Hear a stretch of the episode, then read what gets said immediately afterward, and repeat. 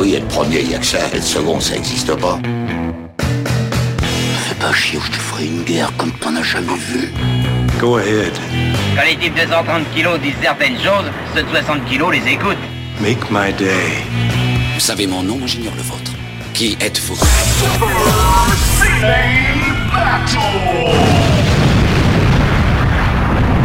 Le second, c'est un con. Super Ciné Battle, c'est le podcast où nous établissons le classement ultime du cinéma. D'habitude, on prend vos listes pour les mettre dans la liste ultime du cinéma, sauf que là, on a décidé de la consacrer à une seule série, comme on l'a fait pour X-Men, comme on l'a fait pour Resident Evil, comme on l'a fait aussi pour l'émission Impossible. On a désormais notre épisode Super Fast and Furious Battle. Je suis Daniel Andreev, Camille Robotique sur Twitter. À mes côtés, il me fallait forcément des camarades qui soient un peu fast et furious. Je demandais à ma gauche, Monsieur Fast, Monsieur Stéphane Boulet, alias Plugin Baby. Bah bonjour Daniel, bonjour tout le monde. Et oui, Fast and Furious, euh, quand même, euh, faut quand même rappeler que euh, c'est c'est une des licences les plus lucratives de toute l'histoire du cinéma américain. Je crois qu'elle est 12e ou 13e position euh, dans le dans en termes de, de, de, de- de pognon euh, engrangé. C'est Donc- 4 milliards en tout euh, C'est un truc complètement euh, complètement euh, complètement grotesque presque à ce, stade-là de, de pognon amassé. Donc euh, oui voilà et puis euh, et puis c'est un truc où on a tellement de choses à dire dessus. Et voilà et moi d'ailleurs pour me mettre en forme, j'ai consacré ma journée à Fast and Furious. Euh, voilà, j'ai euh, parce qu'aujourd'hui j'ai mangé de la quiche, c'était un hommage à Vin Diesel et je pense que c'était important de le signaler. Et l'autre personne qui rit, c'est Furious, alias Benjamin François, alias Quix. Bonjour Benjamin, comment tu vas? Salut Daniel, salut papa, salut aux auditeurs de Super Ciné Battle. Bah écoute, moi ça va, alors j'ai eu un peu peur que papa nous dise que pour rendre hommage à la saga, il avait roulé à toute berzingue dans les rues de son bled, tu vois, qu'il avait, qu'il avait écrasé des passants et tout. Euh, Alors, non, en fait, va, Puntos, ouais, c'est Est-ce que je peux révéler un secret de famille euh, de papa? En fait, c'est sa femme, Fast and Furious. c'est clair. Lui, il est à la place du mort. Et, il- et il se met à côté et il regarde, mais il est tout pâle. Mais tu sais, c'est vraiment comme le, comme le noob, comme le, le, le personnage comique d'une d'une série qu'on met à côté du- d'un mec qui conduit bien, qui fait Oh là là, on va trop vite il, est exactement, il est exactement comme ça. C'est comme les gens qui étaient à la place du mort avec Michael Knight dans K2000, tu vois, ils avaient peur et tout, Voilà. mais en fait non, pas rien à Bah c'est tout pareil. Ouais. C'est ça. Mais en tout cas, je suis content d'être avec vous parce que, comme l'a dit papa, c'est une série qui, euh, qui a un succès qui est, qui est pas incompréhensible parce que c'est très Ah non, explicable le succès de la série. incompréhensible. Oui, oui. Et, euh, et c'est une série qui finalement s'est réinventée pour avoir du succès parce qu'elle était, euh, elle partait en sucette complète et ils ont, ils ont rebooté la saga. On, en- on va en parler de toute façon et, et c'est très, c'est fait de manière très intelligente. Et, euh, et juste un dernier truc avant, avant qu'on commence. Quand on avait fait avec Daniel dans After Eight nos, nos attentes blockbuster 2017, il y a plein de gens qui nous étaient tombés dessus, genre non mais les gars, vous êtes pas sérieux, Fast and Furious? Eh ben moi je suis pas d'accord. Euh, Les Fast and Furious, c'est c'est des films qui savent très bien ce qu'ils font. Et, euh, et quand tu y vas, tu sais très bien ce que tu vas voir. Et euh, c'est des blockbusters. C'est pas des blockbusters intelligents, pas du tout. Je suis pas du tout en train de dire ça. Mais c'est des films qui sont très intelligemment faits. Et euh, c'est pas des films idiots en fait. C'est des films beaucoup moins idiots qu'on veut bien le croire, même si leur propos est idiot. Mais les gens qui les font sont, sont pas idiots Et- du tout. Alors, ça dépend des gens qui les font aussi, mais ça, ça dépend. Mais ça aussi, on va en parler. On va parler de Vin Diesel après. Ah oui, non, mais euh, Vin Diesel, euh, il est pas derrière la caméra si tu veux. Oui. Il y a des gens idiots aussi qui jouent dans ces films-là, ça c'est sûr. Euh, bah écoutez, autant se lancer tout de suite. euh, Bah oui. Le premier film. Par lequel on va commencer? Ah, Suspense? Je pense qu'on va commencer par The Fast and the Furious. Voilà. Voilà, le titre, 2001. le titre Et- anglais The Fast and the Furious. Et très intéressant d'ailleurs parce que le titre anglais The Fast and the Furious a été adapté en Fast and Furious en France, qui va leur poser problème par la suite, on en reparlera après. Euh, bah, qui veut commencer Euh, Papa peut-être euh Bah oui, bah, The Fast and the Furious, donc film de Rob Cohen, réalisateur que tout le monde oublié depuis. Mais vraiment, littéralement, le mec, il a fait deux films, il a fait ça, il a fait Triple X, et puis après, au revoir, merci, bye bye. Voilà, et globalement, c'est tout simplement Point Break qu'on déplace du milieu des surfeurs dans le milieu de- du tuning. Et c'est exactement le même film, avec Vin Diesel à la place de Patrick Swayze. Et, euh, et, et donc Paul Walker dans le rôle de Keanu Reeves. Voilà, mais sinon, c'est exactement le même film. Moi je vais défendre un peu Rob Cohen, il a fait Dragon, l'histoire de Bruce Lee et Daylight avant quand même. Bon, c'est c'est pas des Ah, grands films, mais, fait lives, ouais. c'est- mais Dragon, Dragon c'était pas si mal. Ouais, ouais, ouais. C'était pas génial, mais bon. Je suis pas, ouais. Mais Bref. sinon, oui, c'est c'est sûr que c'est c'est un globalement un plagiat de Point Break en moins intéressant avec des grosses bagnoles dans un univers parallèle où tout un tas de nanas très peu vêtues sont super passionnées par des courses de tuning. C'est un motif récurrent de la série, c'est que souvent la caméra se met à hauteur de fesses féminines. À hauteur de fesses et puis en, en contre-plongée. En contre-plongée, ce qui est très très important. Et je pense honnêtement que ça, ça sera. Le paroxysme sera atteint par le, le troisième film. Le troisième film, c'est genre vraiment. C'est- c'est- tu pourrais faire un montage entier, ça durait 5 minutes, quoi. C'est, c'est- Oui, puis t'as, et t'as pas un boudin dans tout, le, dans tout l'univers Fast and Furious. Quoi. Ah bah non, c'est que des nanas qui sont limite mannequins et qui sont toutes Voilà, passionnées c'est- par ces gars qui sont super forts en, en dérapage avec leur super voiture avec des néons. Tu sais, ça, me- ça me rappelle un peu la, la, la séquence du vidéoclub dans Last Action Hero, tu sais. Quand ils sortent et puis que t'as, que des bombes partout et que euh, Schwarzenegger il se trouve ça tout à fait normal. Voilà, bah c'est un peu ça l'univers de Fast C'est and l'univers Furious. parallèle Fast and Furious, tout à fait. Et il faut le dire, c'est que c'est une licence qui commence avec euh, deux stars qui sont pas encore des stars, quoi. Paul Walker, c'est quand même un mec qui est pas. Il a pas une énorme aura. Bah il est pas très connu, ouais. Et Vin Diesel non plus.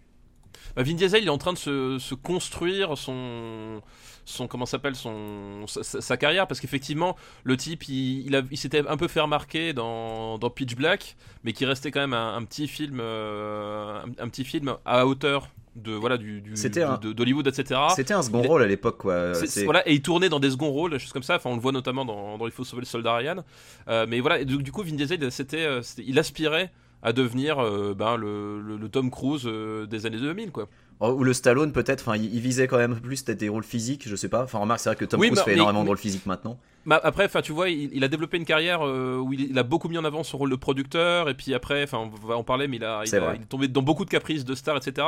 Euh, Enfin, du coup, enfin voilà, c'était, euh, bon, quoique Stallone aussi a eu ses, ses, ses moments de pétage de plomb. Ouais, Stallone euh, aussi a tourné dans des mauvaises comédies. euh. Voilà, donc, euh, donc voilà, donc du coup voilà, mais voilà, c'était le véhicule en tout cas qui, qui voulait mettre, euh, enfin, c'était déjà présent dans sa tête. Pour lui, euh, se propulser à Hollywood, c'était euh, une des pistes, l'autre c'était Triple X. Et on retrouve déjà, déjà tous les clichés de la série, c'est-à-dire bah, évidemment de la course, mais ça c'est un truc important qui va ensuite un petit peu disparaître. Euh, Il y a de la course et surtout des, des, des bracos. C'est Des quand bracos, même- ouais. C'est quand même une Ouais. série de bracos à la base, et ça aussi ça va complètement disparaître. Ouais, bah c'est ça. Bah, c'est- étant donné que c'est Point Break, euh, Vin Diesel et sa team dans laquelle il y a déjà Michel Rodriguez dès le premier, euh, eux c'est les méchants et, euh, et Paul Walker qui joue le flic, euh, euh, et bah comme dans Point Break, va infiltrer leur bande euh, et Va serrer la sœur. va serrer la sœur et son objectif c'est de les arrêter à la fin. Et effectivement, la sœur qui elle n'est pas dans le, enfin, elle sait que son frère c'est pas un gentil, mais elle est pas aussi complice. Même si on découvre vous- par la suite qu'elle aussi est conduite comme une déesse. Enfin voilà quoi. Et vous savez euh, comment il l'a séduit, euh, Brian, enfin Paul Walker, et comment il séduit la sœur? Je me rappelle Euh, plus. euh. Je il rappelle- parle, il parle de sandwich. Ah oui c'est vrai. Ah oui, oui, oui, il parle de sandwich au thon, ce qui est quand même le meilleur moyen pour pécho quand même. Alors oui, mais il y a un truc qui, Si on m'avait dit ça sur Tinder, ça aurait- j'aurais peut-être eu plus de succès, je sais pas.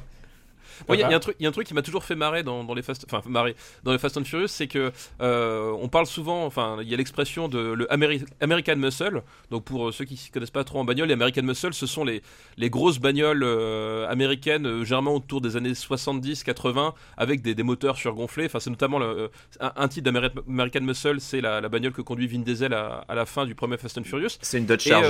Voilà, une Dodge Charger, voilà, il y, y y en a d'autres, il y a des Mustangs, enfin voilà, enfin, c'est ce type de bagnole.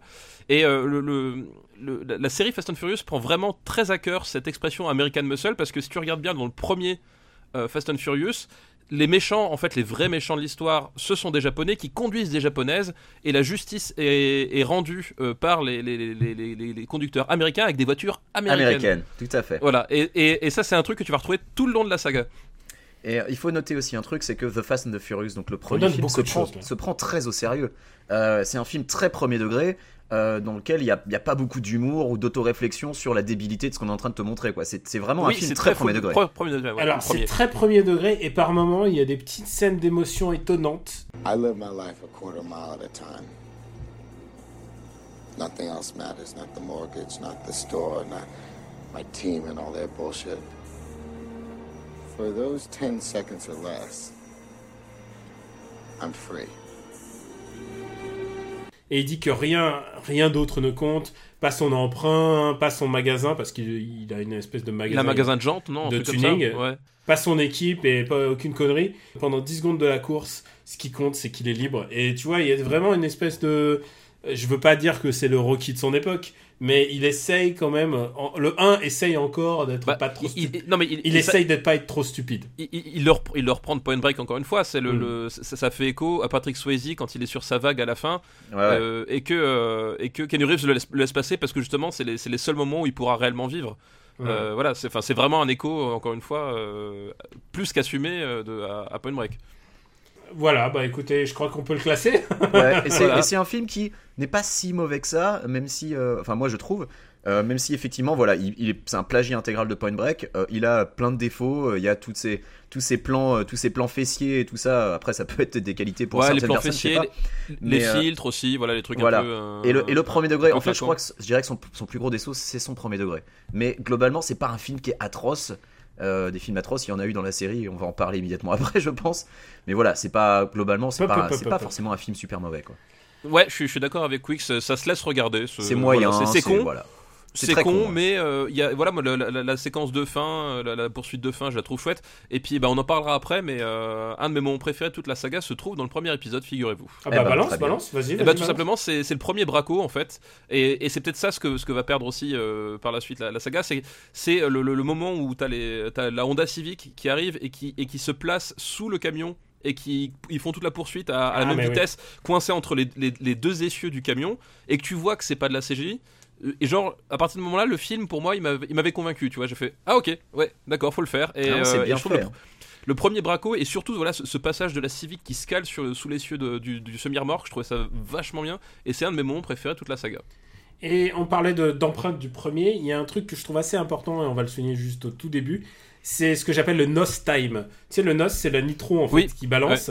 Et ça, c'était une nouveauté à l'époque. C'était genre, tu voyais la, la caméra qui suivait le nitro de À l'intérieur du moteur, ouais. Ouais, et ça, c'était assez nouveau à l'époque. Et pour moi, c'était vraiment ça qui faisait. euh, euh, Bah, qui- oui, c'est c'est- c'est- Ouais. c'est- c'est la grille laser de Resident Evil euh, de euh, Fast and Furious. Ouais. Sauf qu'au bout d'un moment, il- il- enfin, Vin Diesel, il- c'est un homme évidemment qui a toujours le doigt sur le turbo, donc ça sert à rien de le mettre. Et un, un dernier truc sur le premier euh, The Fast and the Furious, il est coécrit par David Ayer, qui est ci devant le réalisateur de Suicide Squad. Voilà, c'était pour Voilà. l'anecdote. Ouais, ouais. Voilà. Réalisateur schizophrène, hein, euh, on peut le dire. Ouais. Donc Ouais, je pense Il que a fait des bons trucs et des trucs atroces. C'est ça, un mec, je sais pas. on va pas avoir trop de mal à le classer. Il est numéro 1, je pense. Oui, et il est également dernier. Et voilà. voilà, ça arrive. Donc, euh, bah écoutez, premier film euh, The Fast and the Furious. Je voulais juste ajouter un truc. Il y a un truc qui me paraît important sur euh, la thématique générale de tous les Fast and Furious, et ça, on l'a dès le premier film. C'est la notion de famille. Et, Ah oui. euh, et il le répète tout La le temps. famille. La famille, family, is family, you know. C'est à mi-chemin entre Seth Rogen et Vin Diesel. Oui, en fait, en fait, ce que les gens ne savent pas, c'est qu'on enregistre des épisodes de Super Ciné dans le désordre. Et dans un, j'ai raconté, et ça c'est vrai, que la seule imitation que je maîtrise, c'est celle de Seth Rogen. Voilà. T'es un peu comme Didier du- euh, Gustin, tu sais, tu, tu connais une imitation puis tu, tu fais toutes les personnalités Chirac avec. et tu fais tous les mecs en Chirac. Et donc oui, il y a la notion de famille qui revient tout le temps. Bah, elle est centrale, hein, c'est vraiment le, le thème de toute la saga. À la fin, ça devient limite de la tourette. tellement il y a- il y a- C'est ça. Oui, oui, Bah, Il y a un seul film où On justement voir il parle pas du tout de famille, ce sera le 3 pour des raisons euh, qui sont bien spécifiques dont on parlera. Ouais. Passons à un deuxième qui porte le nom débile de Too Fast, Too Furious. Mais Voilà. écoute, moi je trouve, je trouve pas si débile. Enfin, en tout cas, à, à l'échelle de Fast and Furious, ce nom finalement, moi je le trouve pas si débile que ça. Il y a une chose qui est pas débile, c'est que Ja Rule est remplacé par Tyrese Gibson. Et euh, Ja Rule, qui... tu te souviens de Ja Rule euh, Non, toi tu... vous- Oui, enfin, moi je m'en souviens, oui. qui était un rappeur à la mode Ouais. de fin des années 90, début 2000. Il il était partout, il faisait des featuring avec tout le monde. Et là, il a été remplacé par, euh, par Tyrese Gibson, qui, Terry devient, Gibson, ouais. qui devient un peu le mec comique qui parle tout le temps. Mais alors, Bah, comment, ça, comment ça remplacer Parce qu'il était pas dans le premier, son personnage? Dans le rôle du hacker de l'équipe, quoi. Ah d'accord, c'est parce que tu, tu- toi Mm. t'aurais bien vu Jarul, mais qu'en fait les producteurs ils se sont dit on va mettre un autre gars quoi. Bah, ils ont rajouté ensuite, ils Bah, ont bah, rajouté ensuite Ludacris. Ludacris après ouais. Ouais. Mais c'est surtout, enfin, c'est surtout John Singleton qui a rapporté euh, Tyrese Gibson avec euh, John Ouais. Singleton, qui est donc le réalisateur de Too Fast and Too, and Too Furious. Too Fast Too Furious ouais. Je vais juste dire un truc, c'est que je déteste John Singleton, je déteste son, son œuvre, et du coup, je pense que ça a de l'influence sur le fait que c'est peut-être mon, mon Fast and Furious Day le- que j'aime Bah, en le fait, moins. ouais, John Singleton, il, il a, il avait, il avait, euh, je trouve qu'il avait fait semblant sur son premier film, Boys in the Hood, qui a quand même des trucs que, qui sont sauvables dedans. Ah, mais je, je- en Et- fait, si tu revois Boys in the Hood aujourd'hui, je- ah, Je l'ai revu aujourd'hui. Bah, c'est un, Aujourd'hui Euh, je- Non, je l'ai pas vu aujourd'hui, mais je, Si, je l'ai si, vu pour dans se préparer, il a regardé toute la filmo de tous les réalisateurs de tous les films. Non mais je, l'ai- revu pour le coup, je, je l'ai revu dans les six derniers mois et euh, il a ses défauts et mais mais malgré tout c'était c'est pas un film qui est si raté que ça. Par C'est un film de son temps. C'est un film de son temps. Par contre, euh, c'est vraiment euh, l'accident dans, dans, une filmographie dé- dédiée à la médiocrité quoi. Parce que le reste c'est abominable quoi. Parlons du film. Alors déjà, le principal truc, c'est que c'est une suite un peu étrange puisque le seul personnage qu'on retrouve, c'est Paul Walker. Donc c'est le, c'est le seul à avoir fait la transition. Il y a, il y a plus de Michel Rodriguez, il y a plus de Vin Vin Diesel. Diesel a refusé. Voilà. Ouais, Vin Diesel a refusé parce qu'il s'est dit ouais euh, l'avenir est ailleurs. Il est parti euh, il est parti faire d'autres choses de son côté. Voilà, et, euh, et donc euh, bah, l'histoire bah, se situe immédiatement après en fait ce qui s'est passé dans le premier Fast and Furious. Et comme bah, le, le Brian, donc qui est joué par Paul Walker, est un petit peu euh, a fait un petit peu n'importe quoi dans le premier, il se retrouve en délicatesse avec la justice, donc euh, euh, il est un peu obligé de s'enfuir dans le dans le dans le 2. Et puis Ça va, devenir, ça va devenir le truc récurrent d'ailleurs. Ah, mais c'est ça. Il, il fuit la justice, ensuite il, il cut a deal avec le, le FBI, la CIA ou whatever. Euh, c'est ça le, le, le truc, c'est qu'à chaque fois ils sont rattrapés par la justice, ils font un accord et ils sont obligés de faire un dernier larcin euh, pour le compte de l'État. Ils sont repoursuivis, ils sont, re- enfin c'est, bah, à chaque ensuite- fois une espèce, je- je- à chaque fois j'oublie quel est le statu quo à la fin de l'épisode. Ouais, dans, dans les derniers films, ça. ça deviendra quasiment un running gag parce que les mecs font des trucs épouvantables et sont blanchis intégralement, tu sais pas comment. Enfin, on- je, Ah, dans vous le- avez détruit un pont. Eh mais non, mais dans le 8, c'est dans le 8, c'est particulièrement spectaculaire et on, on en parlera à la fin de l'épisode. Euh, mais exactement, il y, a, il y a toujours un espèce de statu quo bizarre. Et là, dans celui-là, ben, euh, Brian est donc euh, recherché par la justice et donc finalement se fait choper par le FBI qui, bah, comme tu as dit, cut a deal avec lui. Ah, et lui, il, est- il est, il est recherché parce qu'il a laissé euh, Dominique. Il a- voilà, et, il il a laissé, laissé voilà, le il a laissé biais- le ouais. Diesel s'enfuir, c'est ça. Ouais. Mm. Euh, donc il est recherché pour complicité au final. Euh, et donc euh, bah voilà, là il va embrigader euh, donc son pote euh, qui est donc joué par Tyrese Gibson. Euh, et le nom du personnage m'échappe en plus, donc euh, voilà. C'est Rom- Rome. Ah c'est Roman. Roman, c'est Roman, c'est ça. C'est Roman, ouais. Euh, Wow. Et il y a euh, à noter euh, Ludacris, première apparition de Ludacris dans la série, et euh, il y a rien qui laisse supposer qu'il va avoir un rôle plus important par la suite. Oui, c'est ça qui est intéressant. C'est ça qui est marrant parce qu'effectivement, enfin, Ludacris apparaît et c'est juste le, le pote qui a, qui a un garage et qui, euh, qui Et qui répare fume de la bœuf. Et qui fume de la bœuf, et il fait que ça. afro. Et euh, il, il- enfin, il sert, voilà, il sert juste à de béquille pour pour pour réparer les bagnoles, mais il n'a aucun rôle dans le, dans le truc. Et effectivement, ça devient un personnage récurrent et peut-être un des personnages les plus attachants de toute la saga Fast and Furious. C'est ça qui est très étrange, quoi. Même si eh, j'avoue que moi, euh, le personnage de Roman m'énerve dans le, dans le Fast and Furious 2, mais je l'aime bien dans le suivant parce qu'ensuite ça devient le comic relief euh, où tout le monde se fout de sa gueule et, euh, et, et finalement je l'aime bien. En fait, ce qui va se passer avec le personnage de Tyrese Gibson, c'est qu'il va devenir ce personnage qui fait le méta-commentaire des films. C'est-à-dire, plus les, les cascades vont devenir ouf, Absurde. et ouais. il sera là en train de faire c'est pas possible, C'est ça. devient trop, c'est n'importe quoi. Et voilà, c'est le- devenu le personnage. Et c'est le personnage qui hurle le sans ref- arrêt aussi. Ouais. Roman Pierce est un personnage qui vrai hurle. passe son temps à gueuler. C'est euh, c'est assez incroyable, quoi. Et il tente les, les vannes à froid, genre euh, les vannes qui font pas rire et tout le monde se regarde. Ça, c'est aussi son truc. Oui, c'est un peu le, Quicks de Fast and Furious. Dans les autres Ouais, fallait, fallait que je me dépêche, sinon ça allait tomber sur moi. Donc, euh. Dans les autres acteurs, on peut quand même souligner qu'il y a Eva Mendes Tout à fait, Eva Mendes. euh, qui est- et, est et Devon Aoki. Elle est pas au top de son game. Et Devon Aoki, je pense que j'ai même pas envie d'en parler. ouais, Devon Aoki, oui. Bah, elle jouait dans tout- tous ces, tous ces films un peu. euh, Bah, en- tu sens que en fait le, pro- le projet était pourri dès le début, puisqu'en fait on lui a dit écoute pour euh, pour euh, pr- pour le même budget, enfin pour euh, moins cher, tu nous fais le tu nous fais plus tu nous fais le même film et c'est ça c'est ça le deal avec John Singleton. La surprise c'est que ça a cartonné. Ça a fait 230 millions de box office quoi. Bah, Ouais, ça, ça a cartonné, mais ça a moins cartonné que le premier déjà. hein, Bah même. ouais. Ça a quand même moins cartonné que le, que le premier, mais ils sont rentrés dans leur, dans leurs frais, effectivement. Écoutez, on va le juger tout de suite parce qu'on a rien d'autre à dire à part qu'on n'aime pas ce film, n'est-ce pas? Ouais, ouais, c'est pas très compliqué. euh, Il va derrière le premier, il y a pas de. il y a C'est- pas de- c'est- ouais, voilà, c'est un film. Non, mais surtout, les, les poursuites, elles ont. Enfin, voilà, le film est toujours aussi con, les poursuites sont nulles, et euh, C'est le toujours méchant, très premier degré, tout hein. bidon. Ouais, Et c'est ouais, toujours- c'est toujours très premier, très premier malgré ouais. l'humour apporté par le... parce que le personnage de, de Tyrese Gibson est, est déjà assez euh, enfin pas pince sans rire mais déjà essaye déjà de faire des vannes parce qu'il est flambeur euh, qui se Ouais, la raconte devant des espèces de mecs qui sont qui te, qui te le descendraient en deux secondes pour manque de respect Mais voilà, ça reste premier degré. C'est pas un film qui est Ça- drôle. Donc, Ça, euh, ça reste premier degré, puis surtout, il reprend une partie du, du rôle de Vin Diesel, c'est-à-dire ce côté un, un- un peu fragile, un peu fêlé, et puis euh, finalement on est potes quand même. Enfin, tu vois, t'as as ce côté, euh, ils savent pas trop quoi en faire à ce moment-là, de Voilà. ce personnage-là aussi. Puis le, le film apporte pas grand chose non plus. Le- à la fin, le status quo, euh, c'est genre ah bah c'est bon, maintenant vous avez aidé le FBI, vous êtes gentil, euh, on vous laisse. Ouais, super quoi. Enfin, c'est. En fait, ça c'est une caractéristique et j'en reviendrai dessus euh, dans les films suivants, c'est qu'ils sont toujours blanchis intégralement, mais, et- mais de manière complètement ahurissante. Bah, autant- et on va le voir avec un personnage supplémentaire qui va, Bien qui sûr. va arriver. euh, Bah ouais, et- mais autant ça le passe. personnage magique. Ah oui, non, mais alors celui je vois duquel tu parles et je suis entièrement d'accord. Euh, et autant ça passe dans les derniers parce que les derniers se prennent pas au sérieux, autant dans les premiers qui se prennent au sérieux, tu disais non, mais les gars, arrêtez là, c'est c'est juste pas possible. Donc, oui, de, on le met dernier. hein. Y a pas de. On, on le met dernier, voilà. Troisième film, euh, The Fast and the Furious, Tokyo Drift. Et en général, quand tu rajoutes quelque chose, Tokyo quelque chose à la fin d'un film, c'est que ça va mal se passer. Bah, déjà, c'est c'est- c'est une, une suite qui est, qui est encore plus bizarre que euh, le Too Fast and Too Furious parce que il y a personne qui a rempli. Il y a même pas Euh, Paul Walker. Il y a Paul Walker n'est plus là, Vin Diesel n'est plus là. euh, voilà, les réalisateurs, plus personne n'est là. Enfin, genre, voilà, ils, ils passent, ils passent complètement à autre chose. Ils font table rase, ils récupèrent le, le, le titre et, euh, et c'est tout. Enfin, le, le film pourrait très bien euh, n'avoir aucun rapport. Euh, le- à ce même- moment-là- C'est le même deal euh, au réalisateur. Avec moins d'argent, fais-nous euh, fais-nous un film qui rapporte, apporte plus. Alors, c'est celui qui a failli se gaufrer parce qu'il a, il, il, s'est- il a rapporté encore moins. Et le, réalisa- et le réalisateur qu'ils ont trouvé, c'est Justin Lin. Justin Lin, ouais.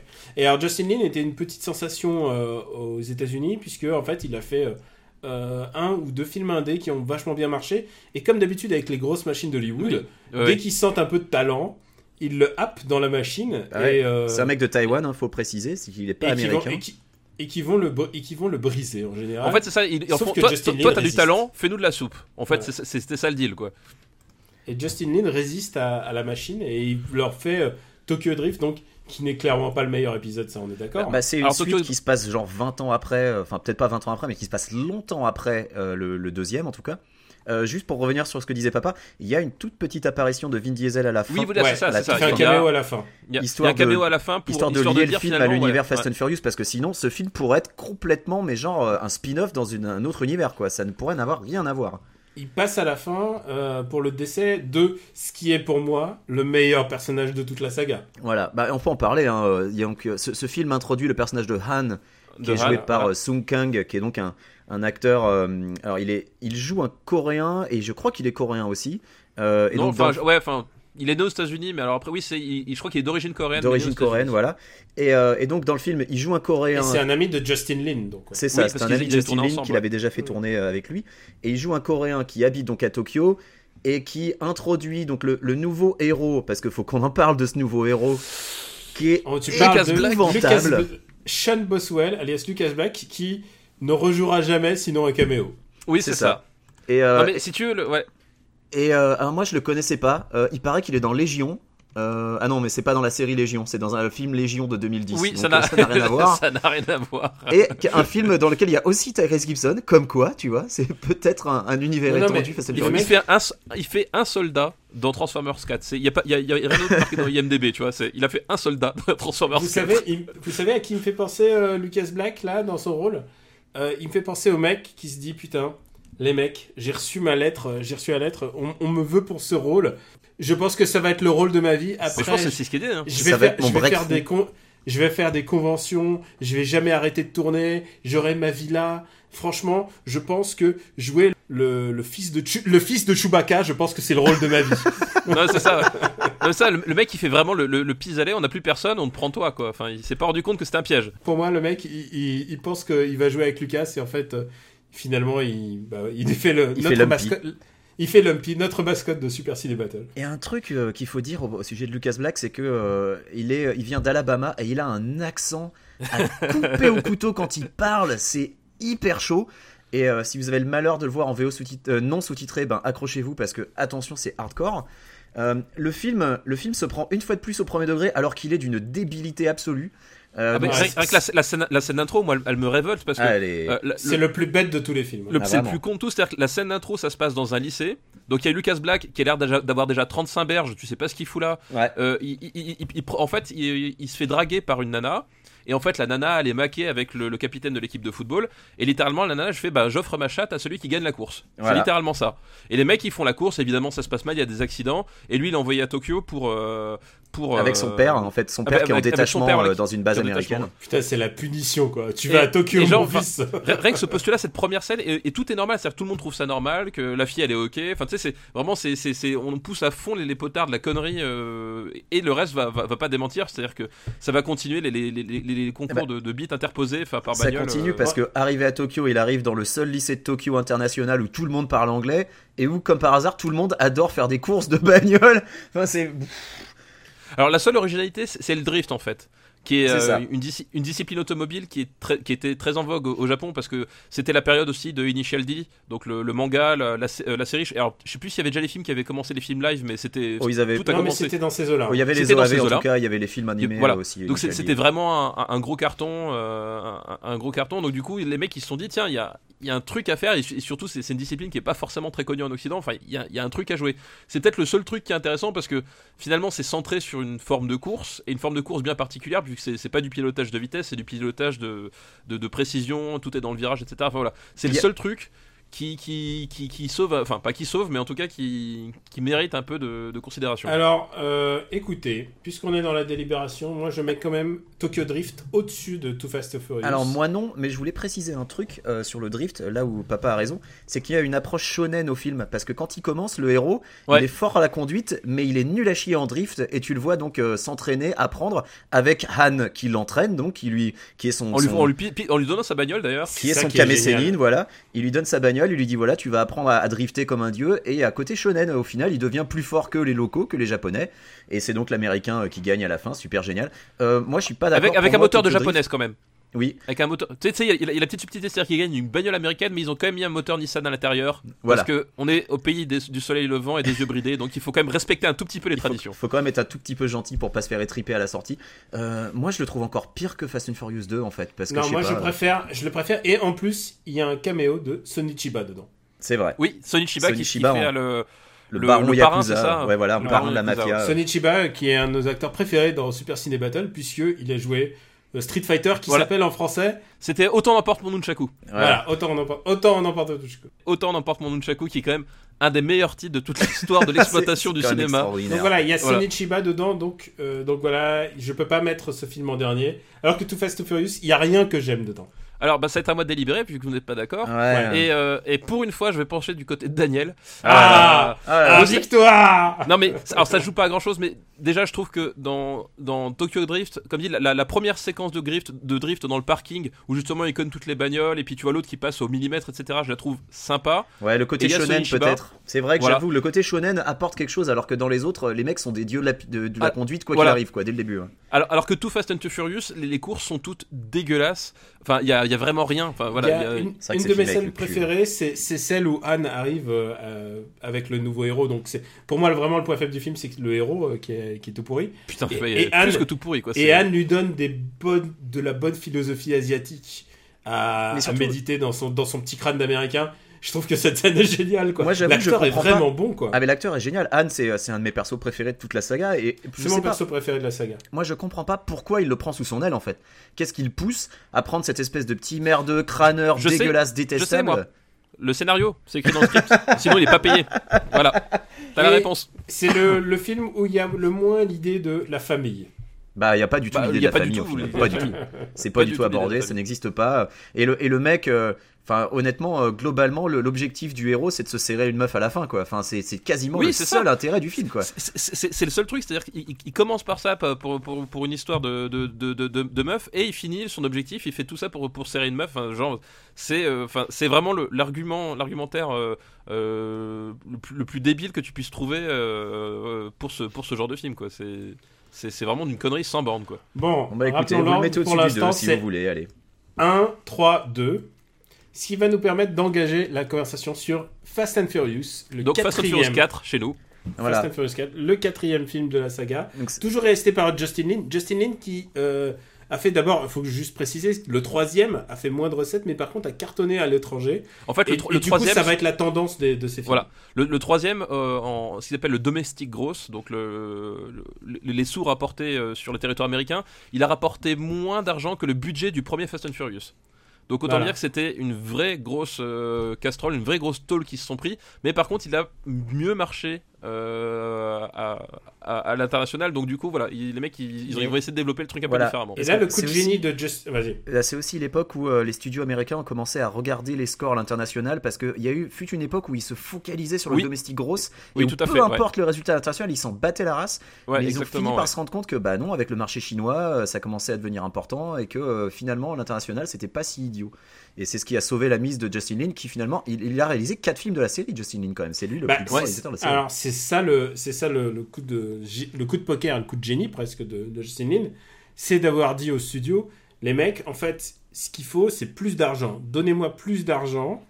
euh, Faites-moi confiance et re- reprenez-moi les, les acteurs et je vous fais un truc qui défonce. Et donc le quatrième film, il récupère Vin Diesel, Paul Walker, Michel Rodriguez et même Jordana Brewster, ils sont tous de retour. C'est ça. Ouais, bah, c'est- il y avait, il y avait l'analogie que tu disais, c'est un peu les, les Cleveland Cavaliers euh, en, en 2016. Ils récupèrent LeBron James et ils vont partir gagner le championnat, quoi. mais C'est fait, exactement ça. Et en fait, le fait que le film s'appelle juste Fast and Furious, c'est symptomatique. C'est Oui. quasiment un reboot de la série. Oui, Euh, c'est- en- c'est, oui, oui, ouais. le Breath of the Wild de. Ça. ça, ça s'inscrit toujours dans la continuité. Alors, ça, ça zappe plus ou moins le 3. Ensuite, le 3, il sera redcon euh, comme euh, euh, entre le 6 et le 7, si je ne me trompe pas, au niveau. euh, C'est ça, exactement. Le 3, Ouais. se, déroule, le 3 Voilà. se déroule à la fin du 6.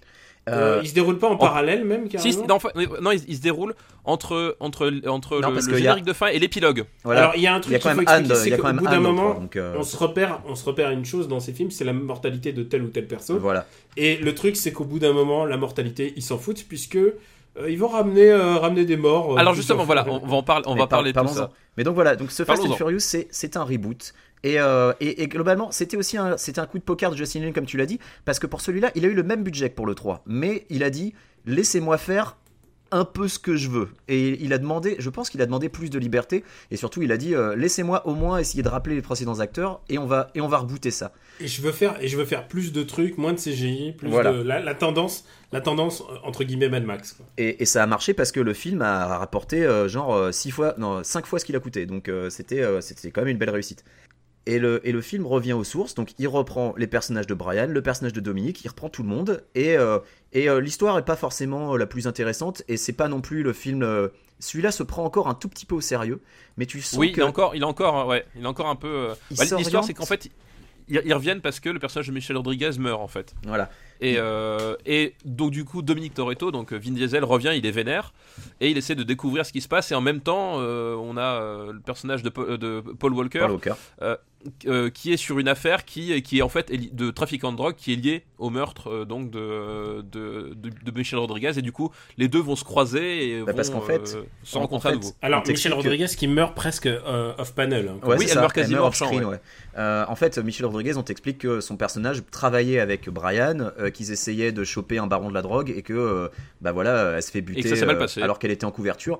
Et donc Dominique, quand il apprend ça, il est un peu colère. Il est pas très content après Brian. Oui, Euh, il met des gens par les fenêtres. euh, on note que Anne apparaît, donc euh, notre ami coréen apparaît dans le film, donc c'est comme ça que tu comprends que le film se déroule avant le 3. Euh, donc comme vous le disiez, c'est sur la mortalité qu'on le comprend, vu que Anne meurt à Oui, la parce que du 3, comme il meurt dans le 3, voilà. Voilà. Donc là, il est, il est de retour et c'est l'introduction du personnage de Gal Gadot. Moi, j'aimerais qu'on passe, qu'on parle un petit peu de son personnage. Qui se fait friendzoner par Vin Diesel en fait. C'est Elle est littéralement ça. extraordinaire. Elle essaye de chauffer mais Vin Diesel, mais comme une maboule. Et oui, elle se fait friendzoner, mais alors, mais, euh, mais de qualité. Et euh, en fait, je- j'ai beaucoup. family, you know. Ouais, ouais. Non mais il la, il la regarde, il, il lui, il, lui- il lui dit, il lui décrit la femme idéale et puis à la fin il lui lance un truc genre euh, oui mais c'est pas toi, tu vois genre. J'ai beaucoup de sympathie pour son personnage parce que euh, elle, elle, euh, elle botte des culs et, euh, et on le verra beaucoup plus dans les films suivants d'ailleurs parce qu'elle revient et ça, c'est ça m'a- c'est ce qui m'a fait vachement plaisir parce que je trouvais qu'elle était un petit peu sous-exploitée dans celui-là. Euh, mais, mais voilà, il y a l'introduction du perso de Gal Gadot donc euh, qui s'appelle Gisèle, mine de rien. Euh, Mine de rien. très Ah. intéressant. Voilà, c'est un prénom un peu, mais c'est un prénom qui finalement lui va pas si mal, je trouve, ce personnage. Et euh, que dire de plus? Bah ouais, euh, finalement, c'est le film reboot sur lequel et il raconte pas grand chose au final. Ce film, ça parle juste d'un baron de la drogue. Bon voilà, il le poursuit, Oui, on ils va font lui des péter la gueule, et voiture, puis pam voilà. pam boum boum, et ça reste premier degré encore un peu. Mais c'est c'est le reboot et c'est ce qui va donner suite. Enfin, c'est ce qui ensuite le, va donner le naissance. mérite de ce film, c'est d'avoir réuni tous les gens qui étaient là en premier, Voilà. en premier lieu, quoi. C'est ça. C'est vraiment la, la réunion familiale. Quoi. Oui, c'est le film de réunion, c'est ça. Ouais, ils, ils ont compris que finalement Fast and Furious qui faisait vendre c'était pas euh, vraiment le nom, Euh, c'est que si tu mettais Fast and Furious sans Vin Diesel à ce moment-là, Mm. ça avait pas beaucoup d'intérêt euh, pour les gens, donc du coup ils ont- l'ont fait revenir quoi. Je sais pas si c'est à partir de ce film-là ou d'un autre que Vin Diesel a commencé à me taper un peu sur les nerfs. C'est-à-dire, je m'en fous. Au bout d'un- moment, je, genre, je le vois et je, j'accepte Vin Diesel, mais le truc, c'est que d'abord, il est mono-expressif et ça, c'est pas très intéressant, c'est son personnage. Mais surtout, il n'a plus d'arc narratif. En fait, ses arcs narratifs sont pas très intéressants. Et entre le premier film et le dernier dont on va parler, il y a très très peu d'évolution dans son personnage. J'entends, il arrive des trucs autour, la famille, tout ça. il mais arrive des trucs, il, il- mais il lui- réagit, il mais vient, il est vénère, il pète des culs, il repart. Mais lui, il, a, il, est, il m'intéressera beaucoup moins qu'un personnage qu'on va voir dans le cinquième. Qu'on va voir dans le 5, ouais. Ouais. Ouais. Mais je pense Pour moi, que. euh, vas-y, vas-y. Oui, vas-y. Non, Bah, non, en, fait, vas-y. en fait, je pense que surtout Vin Diesel se rend compte avec ce film-là que c'est presque son nom qui fait vendre la saga et donc du coup il va choper un melon intersidéral. En fait, ouais, c'est- la convergence de plusieurs choses, ce, ce film-là, en termes de carrière pour Vin Diesel. Parce que Vin Diesel, à ce moment-là, il sortait de Babylon AD de Mathieu Kassovitz. Il est un peu au creux de la Euh, vague, ouais. Voilà, il est littéralement au creux de la vague. Donc Babylon AD, je vous conseille de voir, le, euh, même s'il est très difficilement trouvable, le documentaire qui a été produit. Ah non, il Euh, est sur YouTube. euh, Il, est sur YouTube, parce qu'à un moment donné, il, avait été retiré. Il, avait été retiré de, de YouTube. Un truc Euh, qui s'appelle Fucking Kassovitz. Fucking Kassovitz. Donc, si vous avez l'occasion de voir Fucking Kassovitz, qui est genre 10 fois mieux que que que, euh, Babylon ID, euh, ça explique beaucoup de choses. Enfin bref, et effectivement, Vin Diesel, il était au creux de la vague, c'est-à-dire qu'il s'est rendu compte, bah Triple X, euh, c'est fait, ça n'a pas marché comme il voulait. Ils ont fait un 2, il était pas, pas là. Euh, les chroniques de les chroniques de Riddick, euh, c'est pareil, euh, ça, ça pas aussi, ça, ça se vendait pas aussi bien que ce qu'il voulait. Euh, Babylon ID, c'était un four. En plus, le tournage était, euh, c'était une horreur. Enfin voilà. Du coup, euh, Fast and Furious se vendait grâce à Vin Diesel, mais aussi Vin Diesel ne se vendait pas sans Fast and Furious. C'est Oui, là où voilà, il s'est ouais. rendu compte que euh, vraiment ce qui ce faisait, c'est le, ce qui allait faire sa carrière, et on va le voir par la suite. C'est vraiment la, la synergie des deux.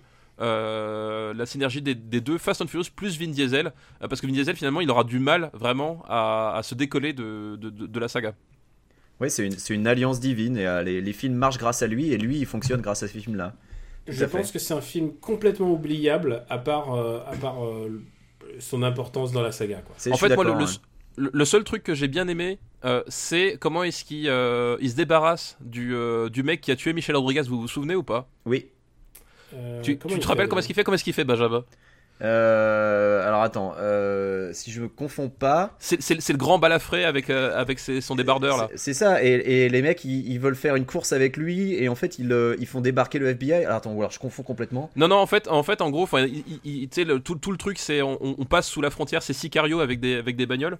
On passe sous la frontière et puis après on déboule de l'autre côté. Et en fait, ce type-là, il va littéralement euh, l'empaler entre sa Dodge Charger et une bagnole euh, sur le truc. C'est-à-dire qu'il lui fonce dedans et Ah oui, il attends. l'écrase. C'est dans le- c'est celui-là où il passe sous un tunnel euh, super Oui, long, c'est là celui-là, ouais. Ah oui, d'accord, oui, d'accord, oui, c'est celui-là. Et- Oui, oui, Et, formidable. et il, il finit par l'empaler sur une portière de bagnole avec sa Dodge Charger. Et ce passage-là, je l'aime beaucoup. Euh, voilà, mais effectivement, c'est peut-être le seul truc que je sauverais d'un point de vue euh, Et- euh, sensation du, du film, quoi. Et on parlait de status quo euh, tout à l'heure, et à la fin de ce film, en fait, on se retrouve dans la même situation qu'à la fin du 1. Parce que euh, t'as Dominique Toretto qui se rend euh, à la justice, et il y a Brian et euh, les autres qui vont le faire évader. Donc ils, ils se retrouvent Voilà, poursuivis exactement. par la justice, c'est exactement la même fin que le 1. Donc euh, je sais pas où vous le mettez, moi je le mets quand même au-dessus du 2 et du 3, hein, mais... Je Ah oui, mets- moi aussi, ouais. Je le mets au-dessus du 2 et du 3, mais, mais, mais sans Mais passion. Ouais, pareil. voilà, ouais. mais voilà, sous, sous- sous le premier, mais, Mais au-dessus comme- du 2 et du 3. Comme tu dis, ce, ce film est important vis-à-vis de la suite de la série, en fait. Parce que parce que En c'est fait- le reboot, c'est ça, c'est le C'est pivot. c'est le film dont ils avaient, ils avaient besoin pour, euh, pour mettre la machine sur les rails, quoi. On va beaucoup plus s'amuser en parlant de Fast Five. Fast Five, donc le cinquième Fast and Furious. Et là, ils ont eu, ils ont eu le budget, ils ont eu tout, ils ont eu, ils ont eu le star, Ils et ont eu Et ils de ont eu génie, Dwayne quoi. Johnson. Voilà, l'idée de génie. ils ont, ils se sont dit, maintenant on peut faire rentrer d'autres stars. C'est ça l'idée. C'est si tu nous donnes plus d'argent, on va faire rentrer de nouvelles stars. Et ils font rentrer euh, donc euh, The Rock. Voilà, Dwayne fucking Johnson, euh, le sourcil le plus puissant de l'Amérique, euh, qui vient en renfort. Qui devient l'an- l'antagonisme. Oui, l'antagonisme. oui, Bah qui oui, devient parce qu'il essaie de les fait. arrêter, puisque comme on vient de le En dire, fait- ils sont maintenant recherchés à la fin du 4. Voilà, exactement. Et, exactement, c'est ça. C'est qu'en fait, lui, fois. pour ceux qui ont vu The Shield, euh, c'est euh, Vin Diesel, c'est un peu Vic Mackey, et lui, c'est un peu Claudette Wims euh, Johnson. C'est exactement ça. C'est-à-dire qu'il il va dédier toute son énergie et sa, et sa grosse musculature à les retrouver. Euh, et du coup, et c'est ça aussi la, la grande idée, c'est que du coup, tu as l'opposition euh, entre euh, le Vin Diesel et Dwayne Johnson. C'est genre le, c'est un peu le fantasme des, des- de, de- de ces années-là en termes de testostérone, quoi. Et il est, il est assisté dans son enquête par une, une policière locale parce que Oui. donc notre bande, de, notre bande de braqueurs sont planqués au Brésil. Et Dwayne Johnson est assisté par une policière locale fra- fraîchement veuve qui est interprétée par Elsa Pataki Et- Elsa Pataki, tout à fait. Euh, et euh, avec laquelle euh, le, le, le petit Vin Diesel va avoir une petite se consoler. romance et oui il va se il va se consoler consoler. puisque Voilà. euh, à ce, à ce moment-là il pense que le personnage de Letty Gabriel euh, Michel Rodriguez est mort et pas complètement en fait spoiler Chut, oh, spoiler, spoiler.